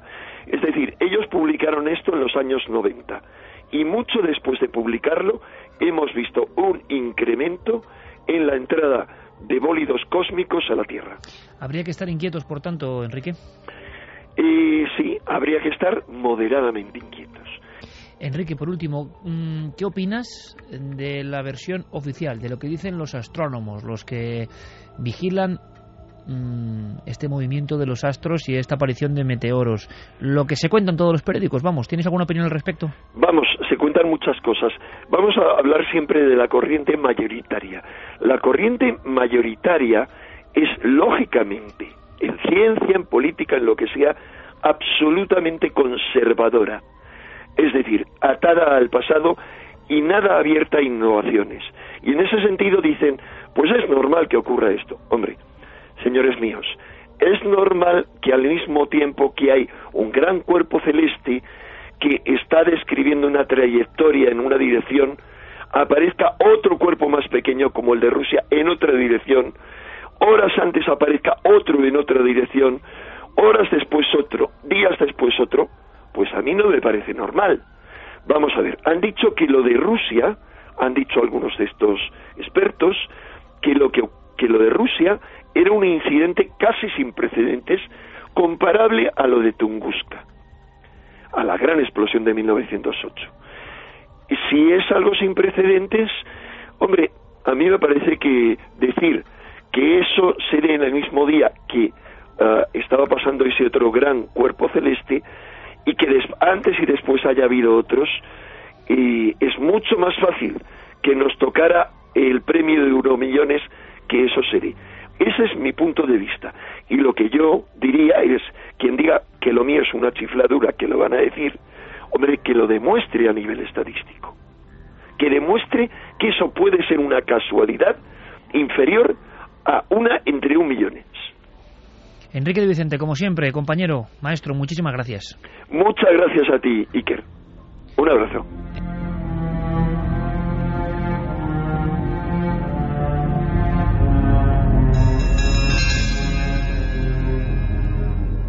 Cosmos al Vaticano.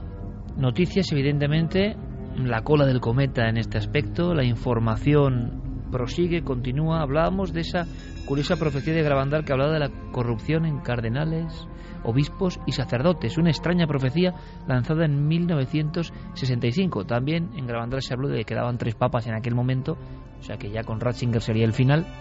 Lo que pasa es que todas las profecías se pueden adaptar. Claro, y se amoldan, y se amoldan. Juan Pablo I que se no cuenta porque solo duró tres días, o sea, cuentan los que quieren y los que este tampoco contaría porque ha renunciado. O sea, que es que también se van adaptando las profecías. Bueno, y después de todo lo que ha pasado y de todo lo que contamos impresionante sobre Tercer Secreto de Fátima, Celestino V, eh, profecías de Nostradamus, San Malaquías, ha habido una semana entre comillas, más tranquila, pero de pronto, en mitad, en el Ecuador de la semana, surgen una serie de informes, surgen una serie de cuestiones realmente espinosas, que se conocían algunas, pero que no eran tan de dominio público, ¿no? Y algunas suenan también, hay que decirlo, a, a novelón Hmm. siniestro. Pues mira, esta semana publicaban el diario La República y la revista Panorama, que además es un, ser- un semanario bastante conservador, o sea que no es como el periódico de La República, que muchas veces sí que va en contra del Vaticano.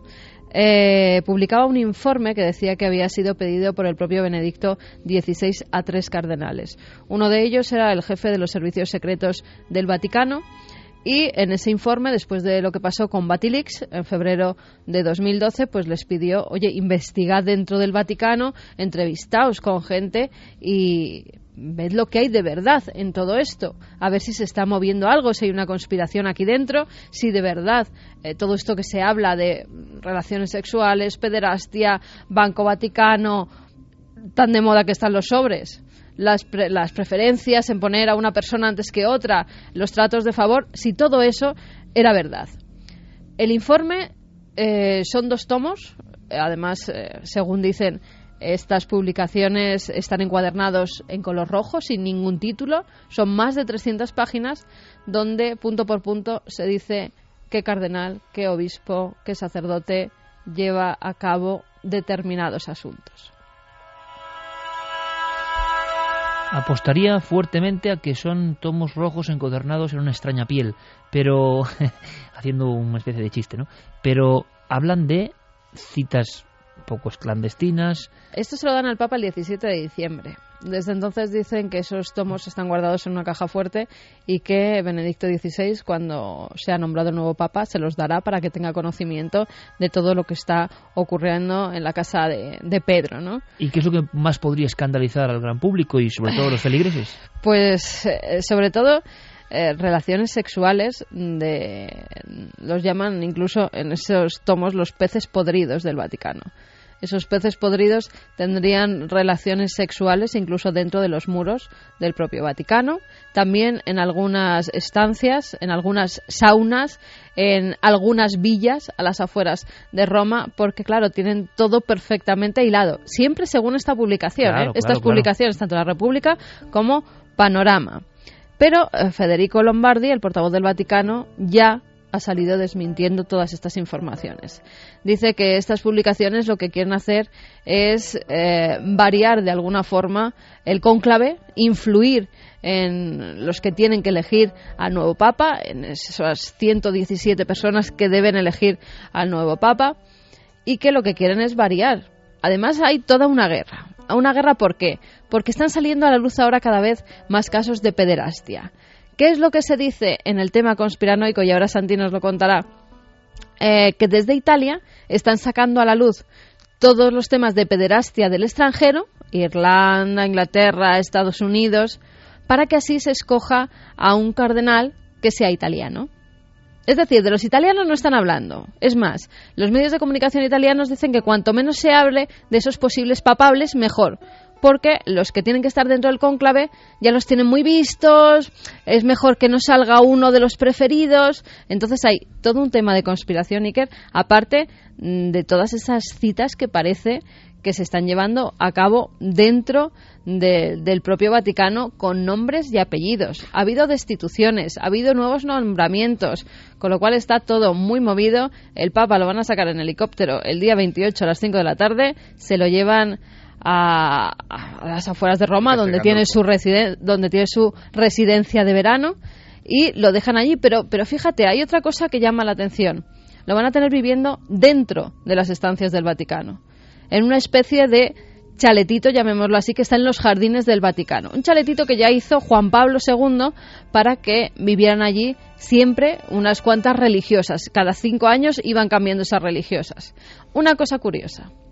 ¿Qué hay dentro de esa pequeña residencia dentro de los jardines del Vaticano? ¿Y por qué lo puso allí Juan Pablo II? Una estatua de la Virgen de Fátima. Luego me cuentas, quizá en la tercera hora, ¿hay alguna profecía sobre rayos y truenos y demás o no? Mucha gente lo relaciona con la fotografía mm. eh, obtenida esta semana. Santa, hay un par de informes y un par de historias que parecen ya de 007, vamos. Pues sí, lo, eh, primero es que el nuncio de su santidad en Reino Unido, el, eh, Antonio Menini, se ha encontrado con la desagradable sorpresa de un grupo de sacerdotes británicos que acusan directamente al cardenal primado que hizo Brian, que va a participar en el cónclave, de haber abusado sexualmente de ellos, emborrachándoles en sus habitaciones privadas y eh, solicitándoles luego favores sexuales. Algunos, según eh, citan los diarios británicos, entre lágrimas le decían, es que no te puedes imaginar lo que es un cardenal, no es como el presidente de tu empresa, es un ser que tiene control sobre toda tu vida y no le puedes decir simplemente que no. Esa, mm, de entrada, eh, encajaría con lo que decía Carmen de que están empezando a aflorar una serie de escándalos que favorecen a los, a los candidatos italianos en detrimento de los extranjeros. Pero la noticia vaticana de, de, la semana, antes de que saliese este, este informe, fue que contra todo pronóstico, cuando ya solo le quedan apenas unos días y se suponía que iba a ser el nuevo Papa el que iba a tomar esa decisión, eh, Benedicto XVI ha nombrado nuevo presidente del Banco Vaticano. Ha nombrado al alemán Ernst von Freiber, eh, que es eh, director de una de las mayores navieras del mundo. Naviera que, por cierto, se dedica, entre otras cosas, a la construcción de buques de guerra. Lo que se preguntó a, Lombardi si eso podía ir en contradicción con la ley de Dios. Y Lombardi se enfadó muchísimo con el periodista que se lo preguntó y le dijo que, bueno, que no. Y todos los analistas citan que esto es básicamente la última bofetada que le da eh, Benedicto XVI a Tarcisio Bertone, que fue el que destituyó a eh, Ettore Gotti Tedeschi, que fue el anterior, el anterior presidente del Banco Vaticano. Por cierto, que Ettore Gotti Tedeschi, según los medios italianos, que actualmente se encuentra en la cárcel eh, por otro tipo de, cuestiones, tiene depositado en, en, poder de una persona de su máxima confianza un informe que dice lo siguiente, en caso de que me asesinen o me pase algo extraño aquí dentro, habré muerto por esto, dalo a conocer al público. Curiosamente no es el único. El antiguo mayordomo del Papa, indultado in extremis por Benedicto XVI, también tiene unos papeles que también tiene depositados en un notario eh, de Roma que en caso de tener una muerte extraña deberían de ser dados a conocer a la prensa. nos pone Noel el nombre de la rosa Y esto nos recuerda un poco a esa abadía de los crímenes, ¿no? Esto es Totalmente. increíble, vamos. Eh, aunque sea en medio minuto, Carmen, había profecías antiguas Mira, hay que cosas que ya rayo, empiezan, ¿no? empiezan a, no solamente del rayo, por ejemplo, ya ha salido a la luz que el Papa Pío X en 1909, durante una audiencia que tiene además con un grupo de jesuitas, cae en una especie de éxtasis. En ese éxtasis eh, sale después con el rostro totalmente aterrado y dice que ha visto un Papa que no es él, que está abando- abandonando Roma corriendo por encima de las cabezas de muchos sacerdotes. Ya esta nueva profecía se está saliendo otra vez a la luz y coincide con todo lo que está pasando. ¿Y cómo sale el Papa el día 28? Por encima de las cabezas de todos los sacerdotes en helicóptero.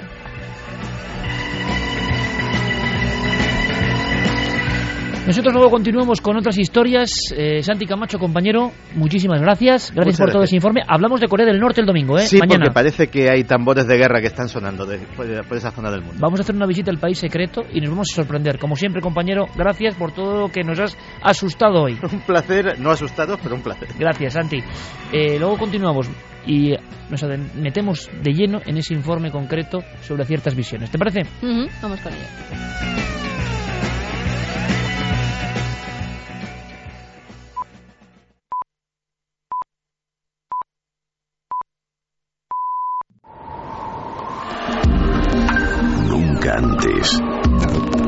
Habías estado tan cerca de lo desconocido. Milenio 3. Cadena Ser.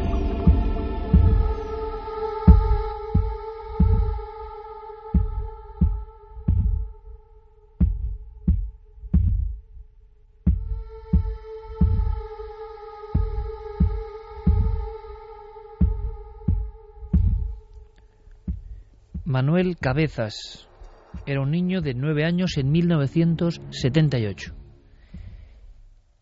Me dice, nos dice, en su envío, éramos una familia sin muchos recursos económicos y vivíamos en una portería de muy pocos metros cuadrados. Allí estaban sus padres, dos hermanas, dos años mayores que él, y, por supuesto, Manuel. Dormía en una habitación con una cama de tres literas, y una noche normal, que recuerda como si fuese ayer mismo, y no estando dormido, esto es muy importante, ocurrió algo que no ha podido olvidar. Y repito, pasó en 1978. Un informe reciente, publicado por varios científicos, los doctores Tamar Schweswein, Michael Kaplan y Jonathan Kushner, de diferentes países, han hecho en la revista de mm, psiquiatría eh, infantil una especie de compendio intentando explicar las visiones de la infancia, esas que tantas veces han surgido aquí en Milenio 3, esas que nos dan tanto miedo y que nos llevan a un lugar donde la realidad precisamente y lo que no es realidad se entremezclan. Yo he podido hablar con algunos científicos y amigos de este país, muy abiertos, como Manuel Martín Loeches o el profesor Gaona, y sobre todo Manuel Martín Loeches me hablaba de, bueno, un niño imaginativo, un niño que ha tenido estímulos y visiones, llega a confundirlos. Realidad, ficción. Yo creo que todavía ni yo sé lo que es realidad y ficción, y creo que todo está mucho más interconectado, y que en muchas ocasiones los niños, claro, que pueden ver cosas tan reales que queremos convertir en ficción porque es mejor y así las olvidamos. Este muchacho, entonces de nueve años, vio algo impresionante. Pero es que hemos recibido decenas de testimonios de este tipo. Con visiones, lo decíamos al principio del programa, tan profundas que no se han marchado de la mente. Hay veces que la vida va por unos derroteros, trabajo, pareja, hijos, los problemas y las felicidades de lo cotidiano. Y entonces eso parece que ha quedado enterrado. Pero una noche cualquiera, quizá la escucha, por desgracia hay que decirlo, de un programa como este, hace que el cerebro conecte de nuevo con aquella visión. Y aquella visión, aquella experiencia, por ejemplo en la vieja portería, en Barcelona en 1978 con nueve años, es tan pura que vuelve a proyectarse de una forma exacta. Y algo en el interior de la persona, algo que es absolutamente indubitable hace que el testigo sepa que eso es verdad, eso pertenece a la verdad, eso es una realidad, una realidad no ordinaria. Y creo que es que todos en nuestra vida, en algún momento, de determinada manera, hemos tenido esa especie de inmersión, de ir, de volver, de zambullirnos en áreas o capas que parecen realmente ficción, pero quizá no lo sean. ¿Qué vio Manuel? Lo tiene, como digo, muy claro y nos lo recordaba así. Recuerdo que estaba despierto, justo miro a la puerta y vi la figura de, la sombra negra, como si fuera un, un hombre muy alto, o sea, con la cabeza, cuerpo, manos, piernas, todo normal, solo que era todo negro y muy alto. Eso sí que me acuerdo que era muy alto porque tocaba prácticamente el marco de, la, de arriba de la puerta. Y eso fue lo que me, me hizo asustarme, que me quedé paralizado, que no podía ni hablar, ni no me salía ningún sonido, nada. Y luego, acto seguido, bueno, me tapé la cabeza y, minutos después, no, no recuerdo cuánto, me, lo, me lo vi encima de la cama. Este niño de nueve años, como tantos otros niños, a los nueve años había, había visualizado películas, había visto tebeos, había escuchado seriales de radio. Todos estamos sometidos a una gran carga de la imaginación. Parece que para muchos doctores, psiquiatras, psicólogos, esa carga imaginativa, esa sensación de existencia de mundos paralelos absolutamente fantásticos y creados por la imaginación, a veces interfieren.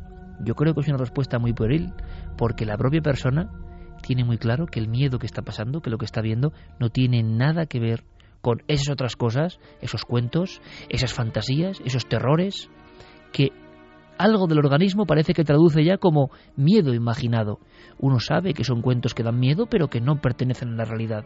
Ahora, cuando esa sombra, que con su cabeza ovalada y muy alta, ese hombre está casi tocando con lo que es la coronilla y el marco de la puerta y le observa, uno sabe que esa experiencia forma parte de una verdad que está presentándose por algo se describe con las mismas palabras como lo han hecho los antiguos en toda la vida, como las visiones iniciáticas o místicas, como las visiones del infierno. Cuando una persona ha logrado sumergirse en esas capas del subconsciente, acude, en mi opinión, a una verdad, que se ve muy pocas veces, y a veces casi también hay que decirlo, es mejor que se vea solo de vez en cuando, ¿no? Porque puede ser perturbador. Pero uno sabe, repito, en su interior, que eso no es como lo otro que eso tiene un mensaje, que eso es una verdad muy extraña que se aproxima. Se aproximó porque estaba casi encima de la cama. No era una visión plana, no era una especie de duermevela, no era la eterna explicación de últimos fragmentos de un sueño en un espacio cúbico, en una habitación, no. Aquella sombra, lentamente hay que imaginarla, va caminando. Y va caminando con ese andar pesado. Y sobre todo, no sé por qué, no sé qué material hay aquí, como muchas otras figuras, sin doblar las rodillas. Es un caminar como de algo casi automático, algo que está cansado de su eterno y largo viaje, quién sabe de dónde para presentarse allí. Y esa figura va, poco a poco asomándose, a un pobre muchacho que lo que ha hecho, como haríamos todos, es ponerse las sábanas por encima, como si fuese una frontera, como si con la delgada capa de tela uno estuviese al resguardo de esa otra realidad que se ha presentado esa noche y no otra. ¿Qué le ocurrió, Manuel? Entonces, eh, aquello que eh, me volví a, a tapar la cabeza otra vez, me la volví a destapar y...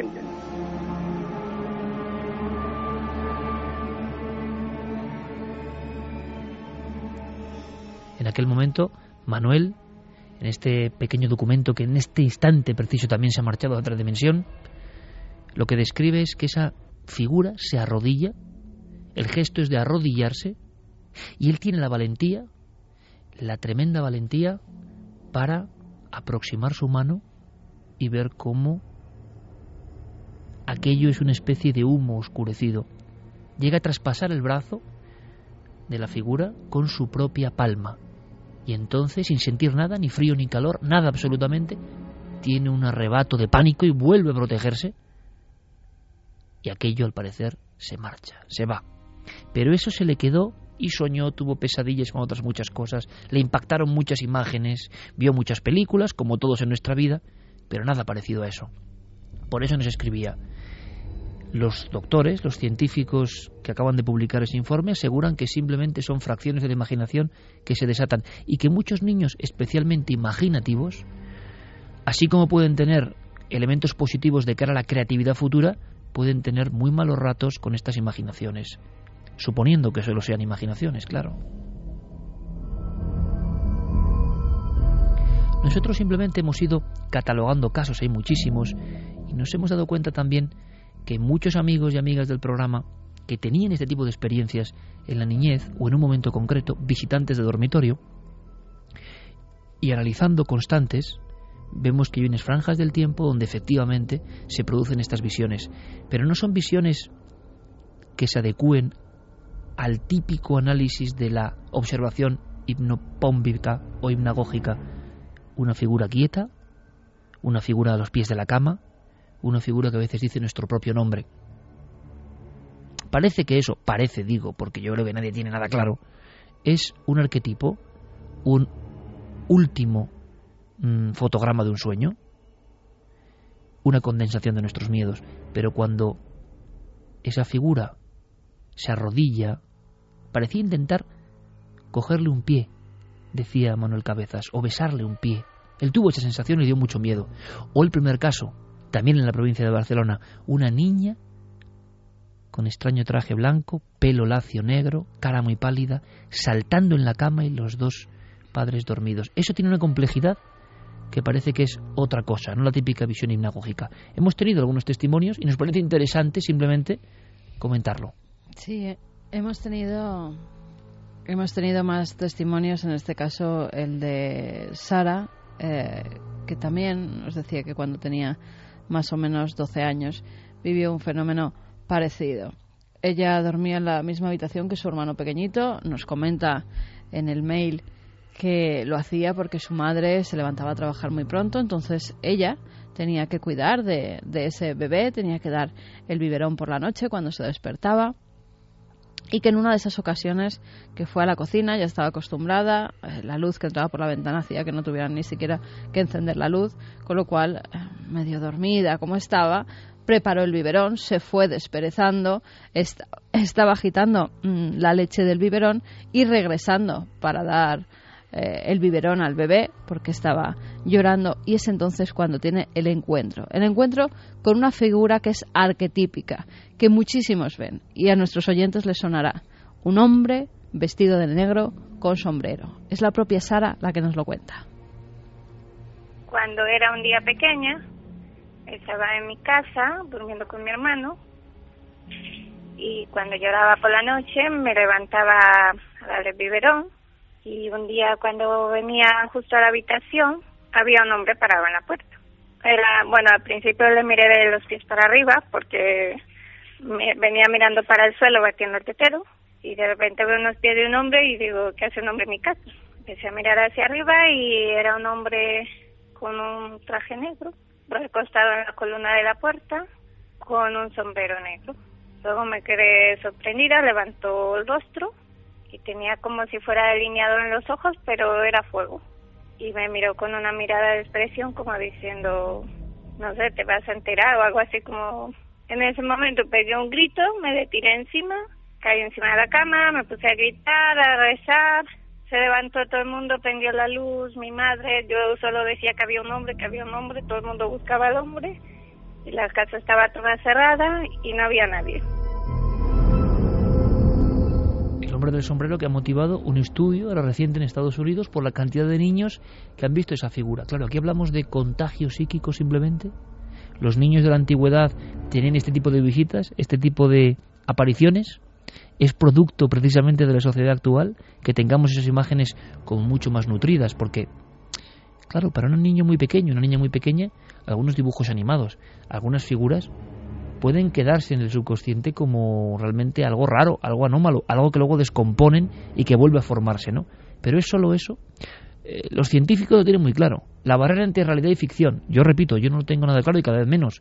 Creo que hay espacios donde es indivisible, donde las propias alucinaciones o sueños sí que tienen un sustrato real, están en algún sitio, eh, están compuestas por algo que es más que la imaginación y se presentan delante. Tenemos otro caso Por ejemplo, el de... Solo, solo una cosa, apuntar una cosa. Eh, Sara nos decía, y, y acababa así su mail diciendo, en las creencias de mi pueblo, decían que los niños que no están bautizados, los demonios intentan llevárselos. Por eso ella se abalanzó contra esa figura, intentando proteger, salvar a su hermanito. O sea, que ella pensaba que era un enviado maligno. Exactamente. Como vio esa figura oscura con sombrero y lo que ella describe como con ojos de fuego, ella inmediatamente pensó que era un demonio y lo normal es salir corriendo, no tirarse hacia él, no abalanzarse hacia esa figura, aunque cayó en la cama del hermano. Era para proteger a su hermanito pequeño porque pensaba que al no estar bautizado todavía, un demonio venía a llevárselo. Las figuras que son contextualizadas sociológicamente. Yo estoy recordando ahora, por ejemplo, en algunas de mis correrías por las urdes, cuando había apariciones y las llamaban cortejo de gente de muerte, que la tradición fue añadiéndoles el hecho de que eran capaces de llevarse a alguien, ¿no? A un niño, a un niño desprotegido. Es decir, cómo la sociedad aplica algunos miedos ancestrales, profundísimos, a estas apariciones que parece que están en algún sitio, que moran en algún lugar, que si vemos los retratos y descripciones de los últimos siglos tampoco han variado tanto, es lo curioso, es decir, no han adoptado formas propias de la fantasía. La contaminación audiovisual es de tal nivel que seguramente los testigos, siendo niños, describirían elementos muy arquetípicos de esas series, de esas películas, esas figuras, esos personajes del terror, esas larguísimas, eh, digámoslo así, películas fragmentadas con asesinos, espíritus, no, no. Sin embargo, lo que se va comentando es una serie de formas, lo que va visitándonos son una serie de figuras que no se transforman especialmente, sino que siguen manteniendo en ocasiones clarísimas sus características, a veces muy estoicas, muy toscas, muy sencillas, pero en la sencillez está el miedo. Cuando uno, por ejemplo, y yo he hecho esa comprobación, eh, en algunos lugares, mm, por ejemplo, de la cultura etrusca, que son culturas muy vinculadas a los muertos y que dibujan e incluso modelan a los muertos de una forma muy característica, con esa sonrisa que hiela la sangre, la sonrisa etrusca, claro, es el propio muerto que te sonríe tumbado en su sarcófago. Ojo al dato, se puede hacer mucha literatura y pero en el fondo es el muerto que sonriendo te está invitando que es un mundo extraño. Yo he hecho la comprobación de con ciertas músicas como esta que pone al el Calero, de este tipo, estar en un museo o estar en un lugar de yacimientos etruscos y observar ese arquetipo de la cabeza muchas veces abombada, los ojos solo son dos rayas, la nariz es muy pequeña, imperceptible y son dos pequeños circulitos en mitad del rostro, la boca a veces ni siquiera está dibujada, y solo con esa sencillez, la sencillez de la sombra, se genera un miedo terrible, que no tiene nada que ver con esos miedos absolutamente adornados, llenos de elementos de la propia fantasía. La gran pregunta es la desnudez del misterio, que sigue presentándose como ante etruscos, griegos o egipcios. Sus figuras visitantes de la noche se parecen especialmente. Luego es la leyenda la que le va acoplando cosas, pero la visión suele ser absolutamente idéntica en ocasiones. Y si había ojos de fuego en este caso, os va a llamar la atención el de Vicente en Valencia, también de niño, y también marcante, y también para muchos científicos solo fantasía. Pero como hemos comentado, él sabe que hay algo más, siente que hay algo más, que es importante, una sombra. Y atención al detalle de los ojos.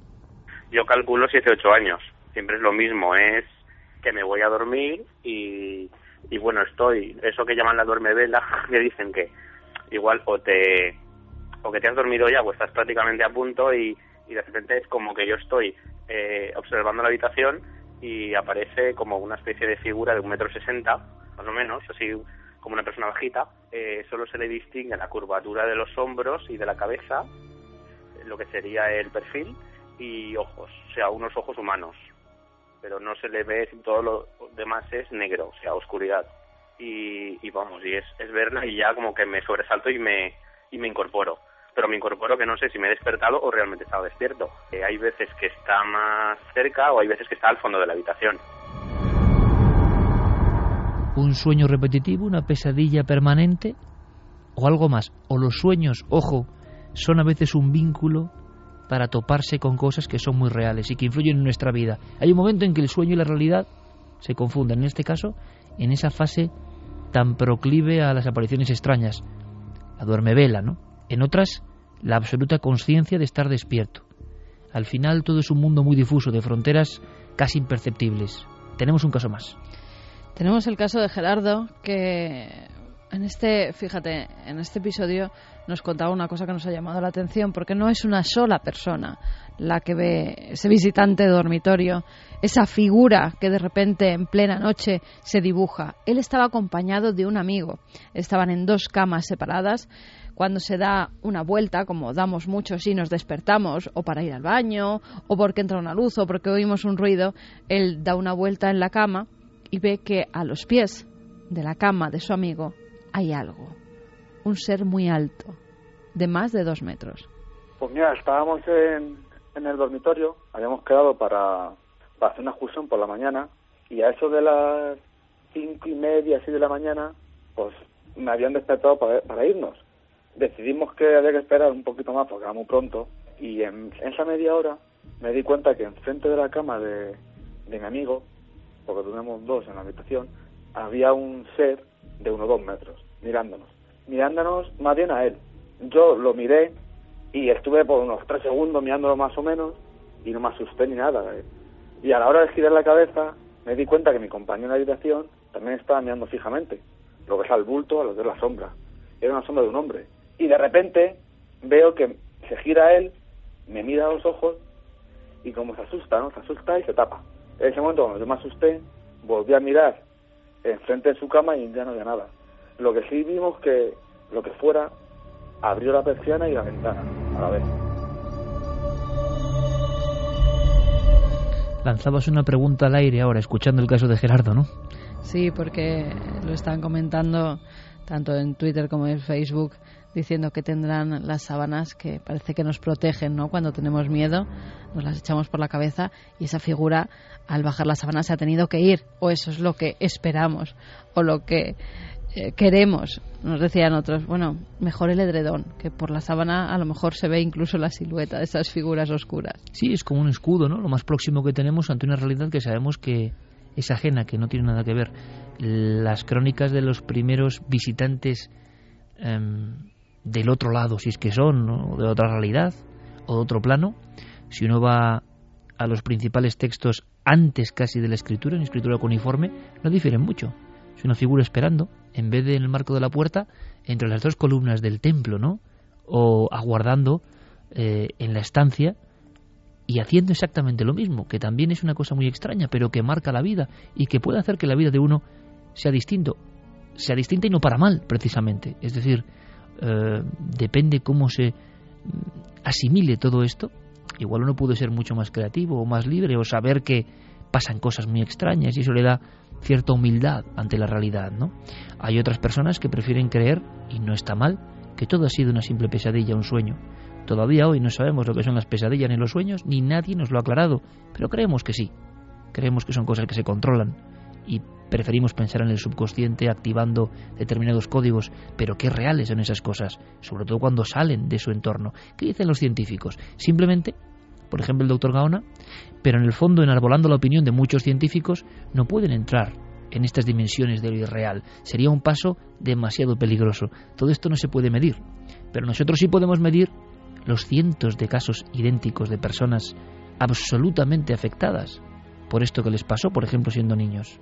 Por lo tanto, hay un fenómeno que nos parece muy sencillo, de verdad, resolver de un plumazo con contagio de la fantasía.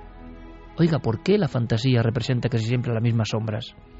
¿Por qué con la misma actitud también casi siempre? Además, en todas partes del mundo y gente que no sabe lo que ha contado la otra persona y te describen prácticamente lo mismo. Con, en Cuarto Milenio, por ejemplo, estamos recibiendo muchísimos mensajes cuando hacemos la sección de los expertos, que los expertos intentan decirle qué es lo que han visto, qué les ha pasado. Muchas veces no lo consiguen, claro. Y te das cuenta de que te llegan mails muy parecidos. que se repiten es esas una gran visiones. estadística, es una gran forma de calibrarlo. Que se repiten esas visiones, que las figuras tienen cinco o seis formas que siempre coinciden, que se da en ciertas horas mm, de la madrugada casi siempre, que las personas normalmente no están solas, pero los otros viven como otra realidad o están dormidos o no se enteran. Siempre hay unas características que se repiten en muchos de, de los mails que nos envía la gente sin tener conocimiento de lo que cuentan otros. Con lo cual es un estudio que, que da mucho para, para investigar. Porque ¿por qué pasa eso? ¿Es algo que llevamos en nuestro cerebro desde hace siglos? ¿O por el contrario es que verdaderamente se abre una puerta a determinadas personas en determinado momento?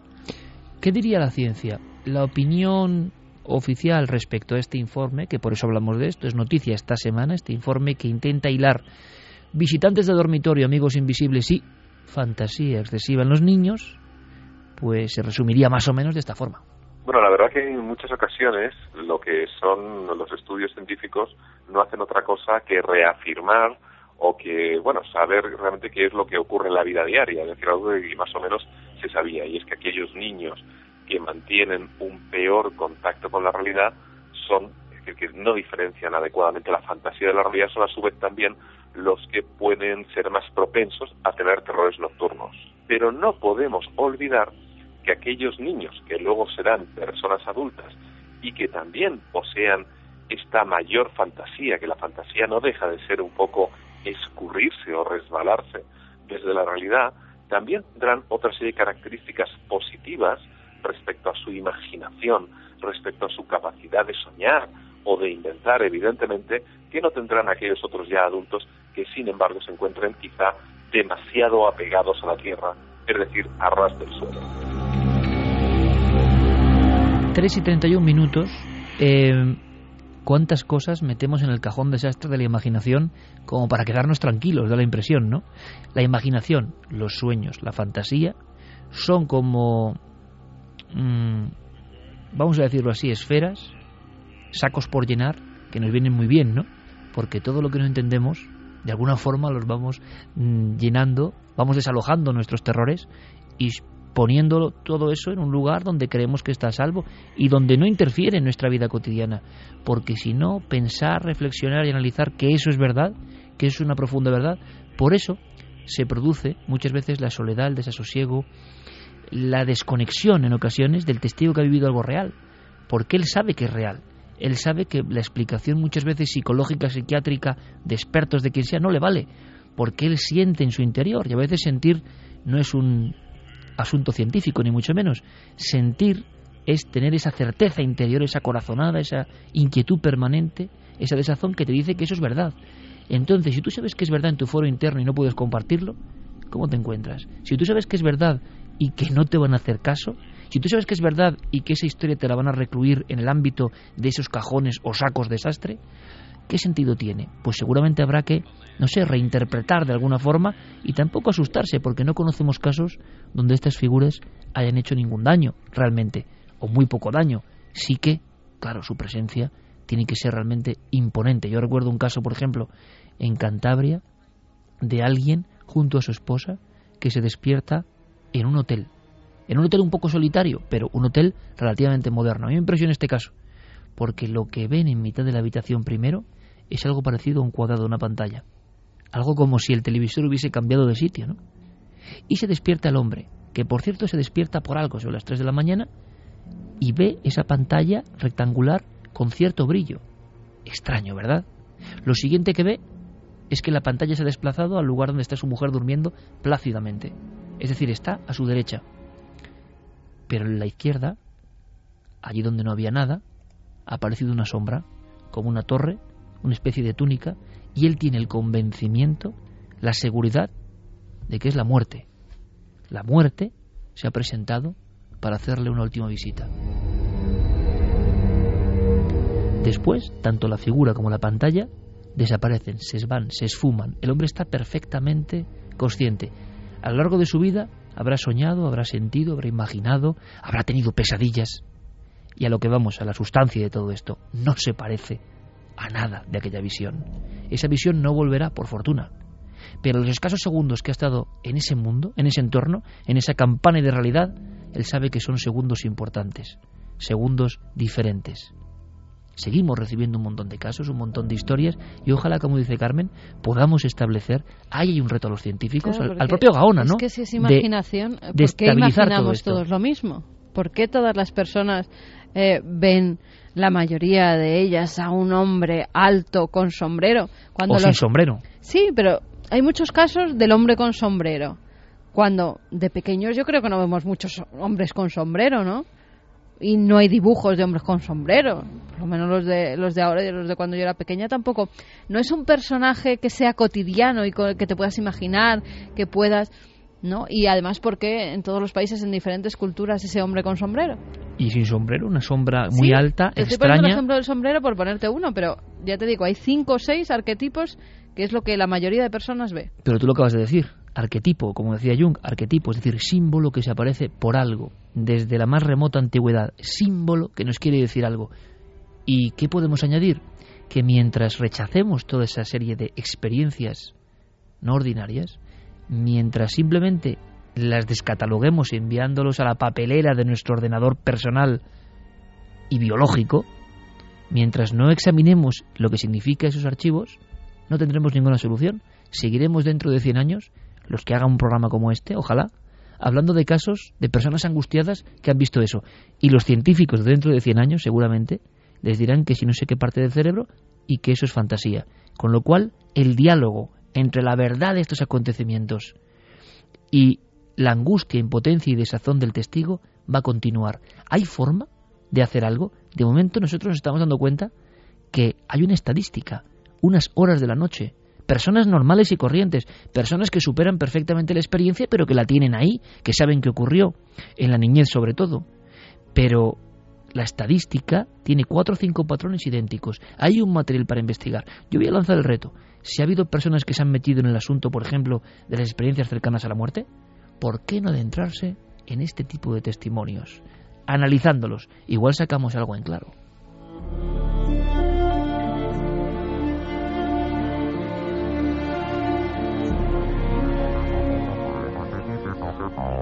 Vamos con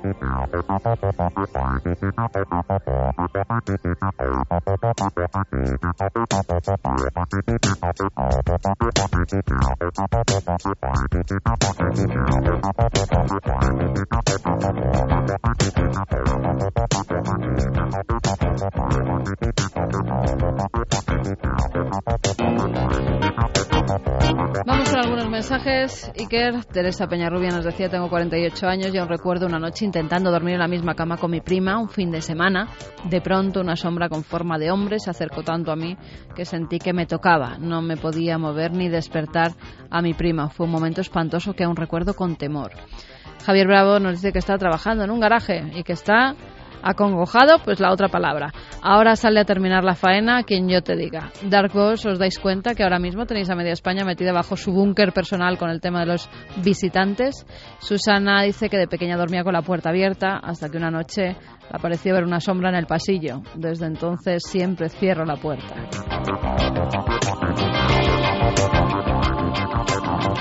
Pasillos, ¿verdad? Que de pequeños se nos hacen inmensos y que nos puede salir cualquier cosa. Noé de Noelia dice, tapada hasta las cejas, no puedo ni moverme, creo que hoy no duermo.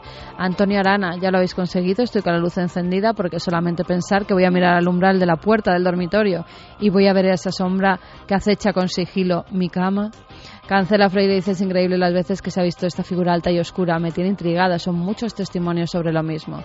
Andrés Moreno, una visión que tienen varias personas en distintos momentos del tiempo, no es visión de fantasía o imaginación. Coco Fernández dice, mi hermano a los tres años tenía el famoso amigo imaginario, jugaba, hablaba, le llamaba Javi, en cuanto nací yo se acabó. Curiosamente, mi marido se llama Javi y se llevan genial. Rubén Sacristán dice y que hay que pedirle una peli a Del Toro con el tema del hombre del sombrero. No Pues está sí. mal, ¿eh? No está mal la idea. Anuki dice, mi hermano y yo también veíamos en nuestro cuarto a un hombre alto, oscuro, con un sombrero y sin observar sus facciones. Yo sigo acongojada pensando si esa cosa volverá. No me gusta creer en estas cosas, pero cuando te suceden... Jato dice, yo no era ya un niño, ya estaba crecidito y la vi, esa sombra parada junto a la puerta. Mi reacción, ninguna. Me paralicé. También descripciones muy gráficas, ¿no? Y esa sensación de parálisis del cuerpo que no pasa. Ojo, otro detalle, porque es que la sensación es que sobre este tema no se ha indagado, no se han hecho ni de las más puras eh, mm, conjunciones de datos, ¿no? De alguna forma, o catalogación. Muchas personas sienten la parálisis y se describe como parálisis del sueño, pero es que están despiertos. Lo que ocurre es que con otras fantasías, imaginaciones, terrores, ay, qué susto, he creído que, uy, qué película más terrible y me estoy viendo otra vez a la niña del exorcista avanzando a rastras por el pasillo de mi casa. Claro, es fantasía y uno no se paraliza, pero, Ya, con es estas que no ven viñetas sí. eso, ¿eh? Por eso, por es eso. que no ven a la niña del exorcista haciendo Ni el ven- pino puente para atrás y ni bajando ven- las escaleras. Ni ven a Drácula, ni No. ven a la momia, ni ven a un monstruo terrible de dos cabezas, ni ven nada de eso. Y esto es un elemento muy interesante que estamos diseccionando. Pero no se ven elementos de la al fantasía. hombre de Poltergeist. Al del sombrero y vestido de negro.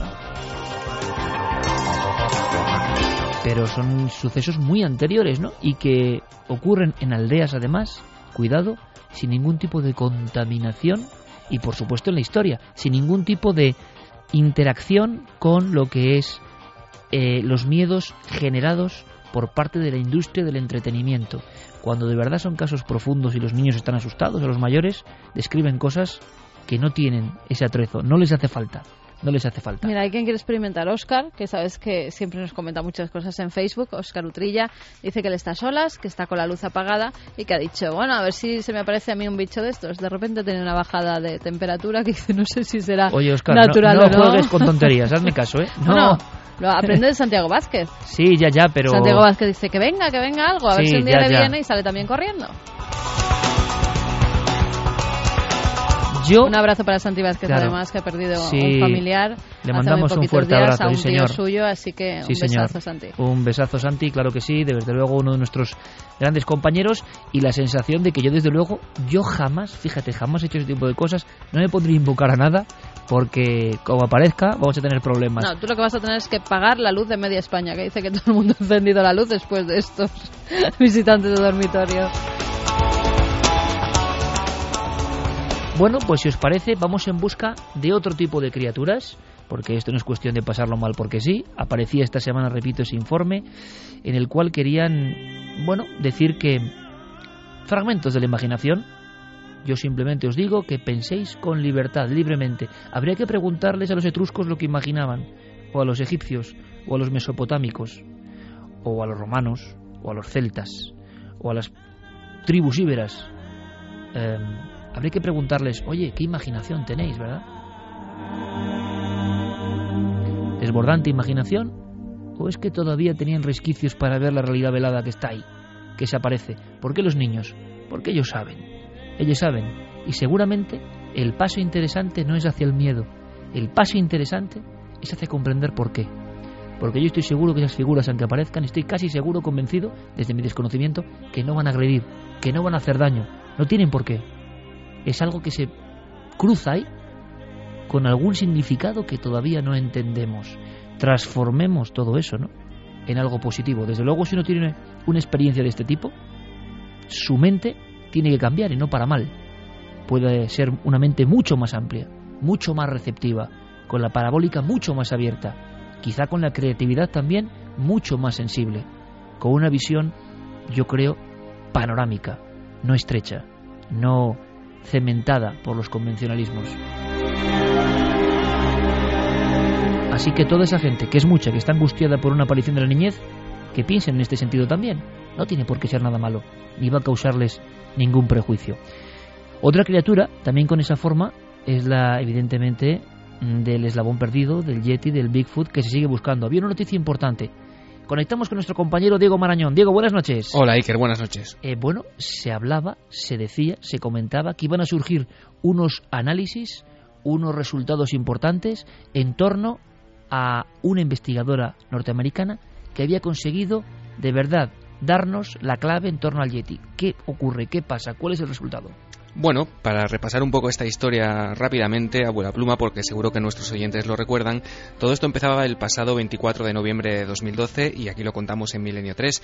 Eh, aquel día, una compañía forense que tenía su sede en Texas anunció, eh, mediante una nota de prensa, que había secuenciado el supuesto genoma de un Bigfoot. Eh, bueno, la comunidad científica eh, se echó un poco las manos a la cabeza leyendo aquella nota de prensa en la que esta ex veterinaria, eh, Melba Ketchum, anunciaba que las pruebas que había hecho en su laboratorio confirmaban la existencia de, del Bigfoot y que ese ser sería una, una especie de cruce con humanos hace 15.000 años. Esto era un poco lo escandaloso, ¿no? Esta nueva teoría que no hablaba de una cultura o una mm, especie, mejor dicho, aparte, sino de una especie de unión también, valga la redundancia, ocurrida en algún tiempo Mm. y que había generado esta... Madre humana y algún tipo de primate. Ajá, esta especie de descendencia también.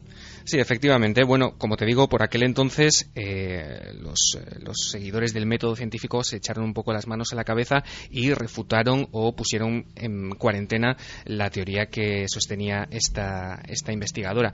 Hemos hablado, Iker, con José Manuel Nieves, que es director del área de ciencia de la ABC, como todo el mundo sabe, y nos va a explicar por qué eh, entonces eh, la ciencia, bueno, se, le volvió un poco la espalda a esta mujer y qué es lo que ha pasado ahora. Evidentemente la comunidad científica eso no lo, no lo aceptó por varias razones. La primera es que no se había publicado en ninguna revista científica, eh, ni seria ni medio seria.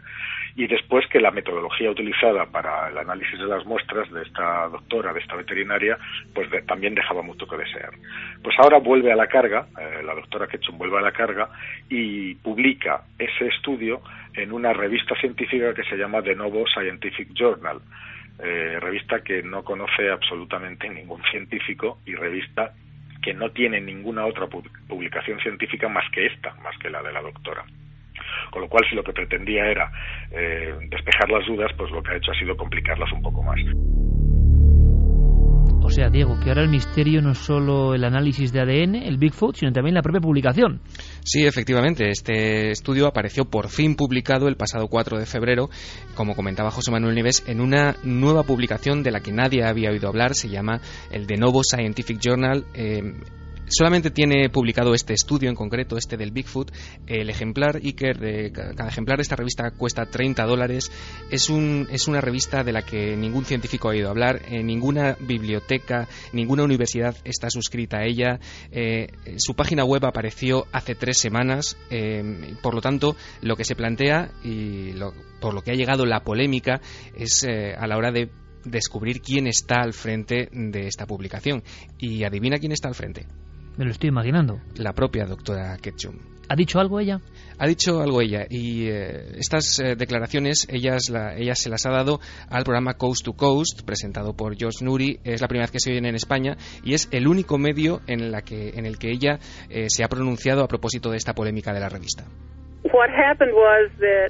Lo que ha ocurrido fue que nos fijamos en una revista relativamente nueva a la que enviamos el manuscrito porque estaban más inclinados hacia las nuevas tecnologías de secuenciación como las que usamos nosotros. Hablé con el editor y estuvo de acuerdo en enviarlo a gente familiarizada con esta secuenciación. Nos dijeron que la revista publicaría el estudio y una vez que recibimos esa confirmación de la salida del artículo, estuvimos listos para emitir aquella nota de prensa. Pero de repente, unos minutos después de hacerla recibí un correo electrónico del editor diciendo básicamente que su abogado le había desaconsejado publicarlo.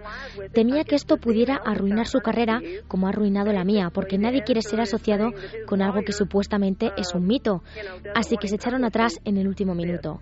El editor lo pasó realmente mal. Finalmente tuve la oportunidad de adquirir esa revista porque era el único modo en que iba a poder publicar el estudio. Aquí hablaríamos de la conspiración en torno al ADN del Yeti, pero desde luego eh, también parece que hay una madeja un poco extraña en el sentido de que ella acaba adquiriendo eh, la revista. Sí, ella lo- ha llamado Iker el efecto Galileo.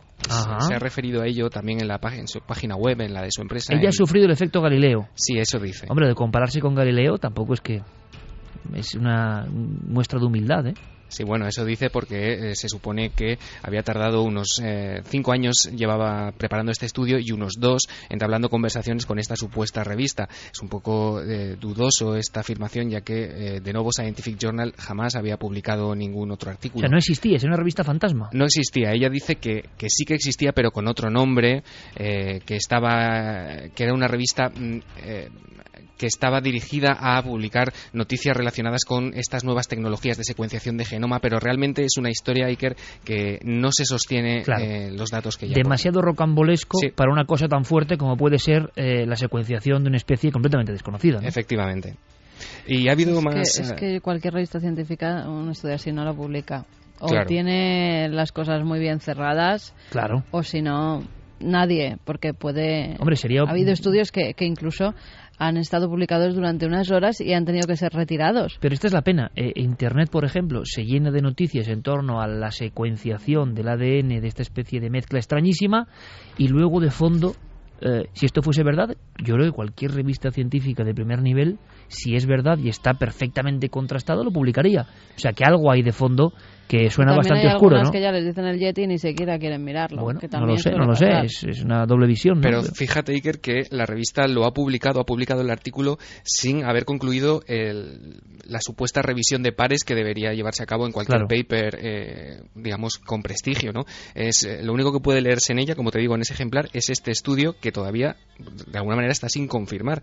Y ha habido un montón de críticas también a debido a todo este, Iker. Una de las más eh, importantes es la que viene de Benjamin Radford, que es editor adjunto de la revista Skeptical Inquirer, y que señala como posible interpretación de los resultados que se publican en el de Novo Scientific Journal que estas muestras, las que maneja la doctora eh, Ketchum, puedan estar contaminadas por la poca pericia forense de los recolectores de pruebas. Y de esto también nos ha hablado José Manuel Neves ella eh, afirmaba tener, haber analizado ADN a partir de mil restos de pelos enganchados en ramas, de restos mm, orgánicos, de huellas, eh, hasta mil restos eh, de, de, Bigfoots. Y esos restos habían sido recogidos por cerca de 40 personas en muchísimos lugares de Estados Unidos. Eh, no ha quedado demostrado que el tratamiento de esos restos no haya sido contaminado por ADN de las propias personas que estaban recogiendo esas muestras. Y la doctora de eso dice muy poco y no, y no lo explica.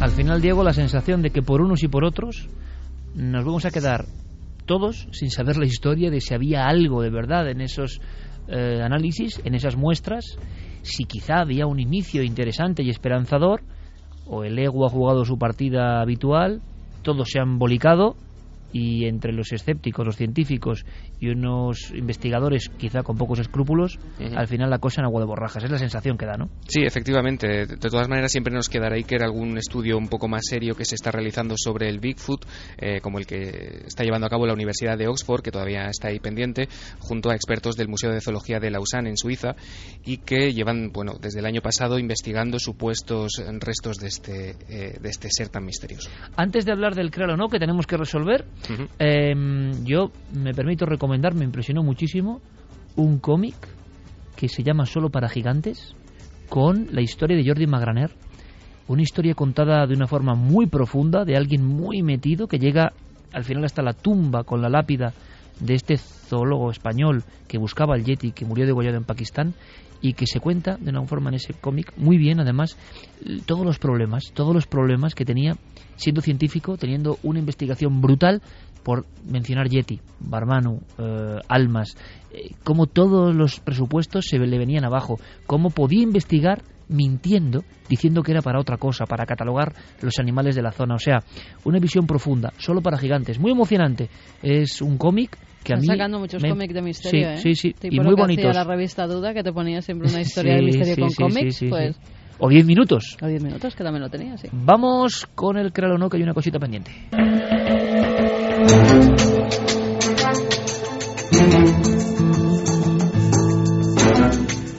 Como un flash, como un relámpago, ¿eh? Vaticano, eh, Diego. Vamos rápidamente. Teníamos una cuestión en torno a un reciclaje macabro, ¿no? Sí, contraproducente. Era la historia de tres estudiantes que se encontraban en un supuesto, no, un supuesto, no, un cadáver eh, con dos eh, disparos de bala enrollado en una alfombra en la calle. y que decía Noel que no, que era falso. ¿No? Yo decía que era falso también.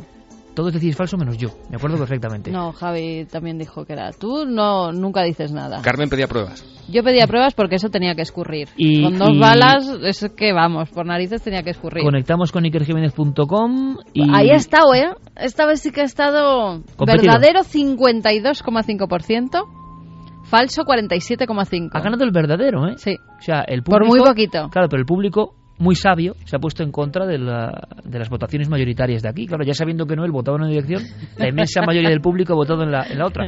Eh, Diego, solución. Bueno, yo le tengo que decir a Carmen que no sé si goteaba, chorreaba o no, pero que el 30 de enero de 1984 el New York Times, que yo digo que es una fuente solvente y que no queda duda, publicaba con un titular Bueno. Tres estudiantes descubren un cadáver en una alfombra que se encuentran en la calle. Tres estudiantes de la Universidad de Columbia, que como contábamos el otro día, se habían encontrado esa alfombra, que ellos decidieron llevarse a su apartamento y que, bueno, al desenrollarla, eh, les di- según declaró el teniente de policía James McKenna, lo estoy leyendo aquí, eh, al desenrollarla encontraron un cuerpo de un, eh, de un varón de, de color se- de unos 20 años con dos heridas de bala en la cabeza. Pero ¿cómo no se van a enterar que llevan Madre un mía. muerto subiéndolo a su casa en una Pasó esta? en Pero si es que 1984 y además hay un dato interesante. Época pre-internet. Porque ya en la época internet ni el New York Times se salva. de- a lo mejor de habían tomado algo y no se enteraron y subieron cualquier cosa. Bueno, yo lo que empiezo ya a valorar es la fuerza profética.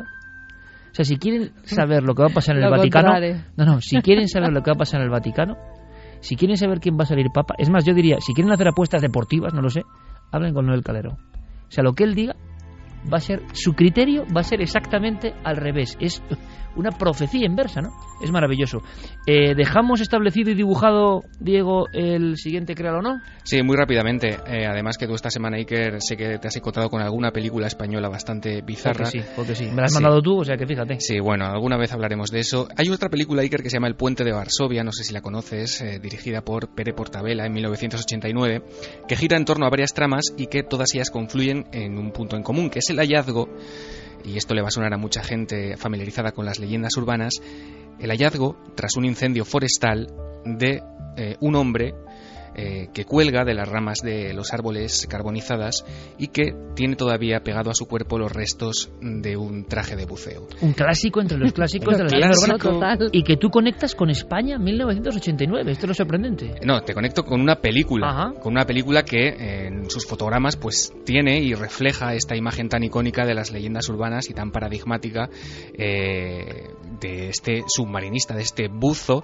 que es capturado eh, con un hidroavión y que por error es arrojado eh, sobre un incendio llameante y humeante. ¿Será verdad? ¿Será mentira? Pues Yo solo voy a preguntar a Noel Calero. Esta vez ya es que mm, renuncio al resto, ¿no? Yo voy a preguntar al profeta. Noel, Dice que es verdad. verdadero. O sea, vamos a ver lo que dicen los votos, ¿eh? Vamos a ver, Noel ha dicho verdadero, pero además sin temblar el pulso, o sea, con una, o sea, como diciendo, acabo de calibrar en mi CPU, ¿no? En mi ordenador Amstrad que llevo en la cabeza, acabo de mm, cartografiar el contenido y he dicho verdadero, sin ningún tipo ¿eh? de, de duda. Así que, a ver qué dice nuestro público. ¿Te parece? Diego, gracias, compañero. Hasta dentro de siete días.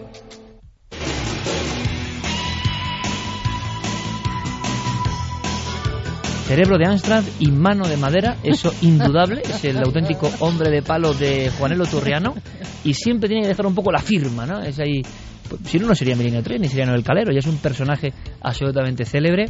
Nosotros mañana Ay. nos veremos en Cuarto Milenio. Bueno, Hacemos mira, un viaje a a Corea muy interesante. Felicitaciones a Juan José Cuevas, que es su cumpleaños, que su mujer, su niño y su niña están lejos y que, bueno, se siente un poco arropado por la familia milenaria. Pues todas nuestras felicitaciones.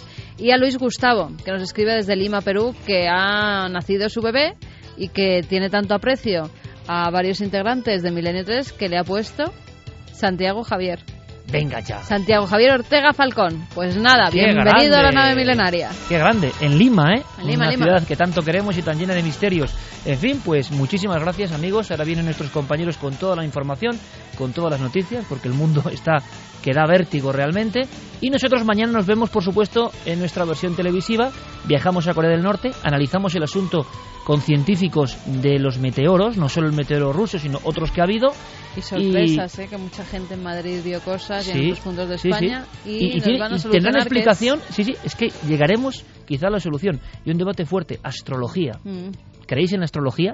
Hemos juntado a científicos ultraortodoxos y a personas que dicen que son eh, astrólogos los más serios de España.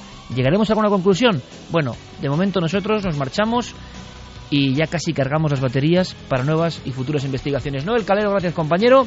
Fermín, gracias. Mañana nos vemos, Carmen. Mañana nos vemos y los malitos de los compañeros que se recuperen. Recuperen prontito. Un abrazo y ser muy felices, amigos.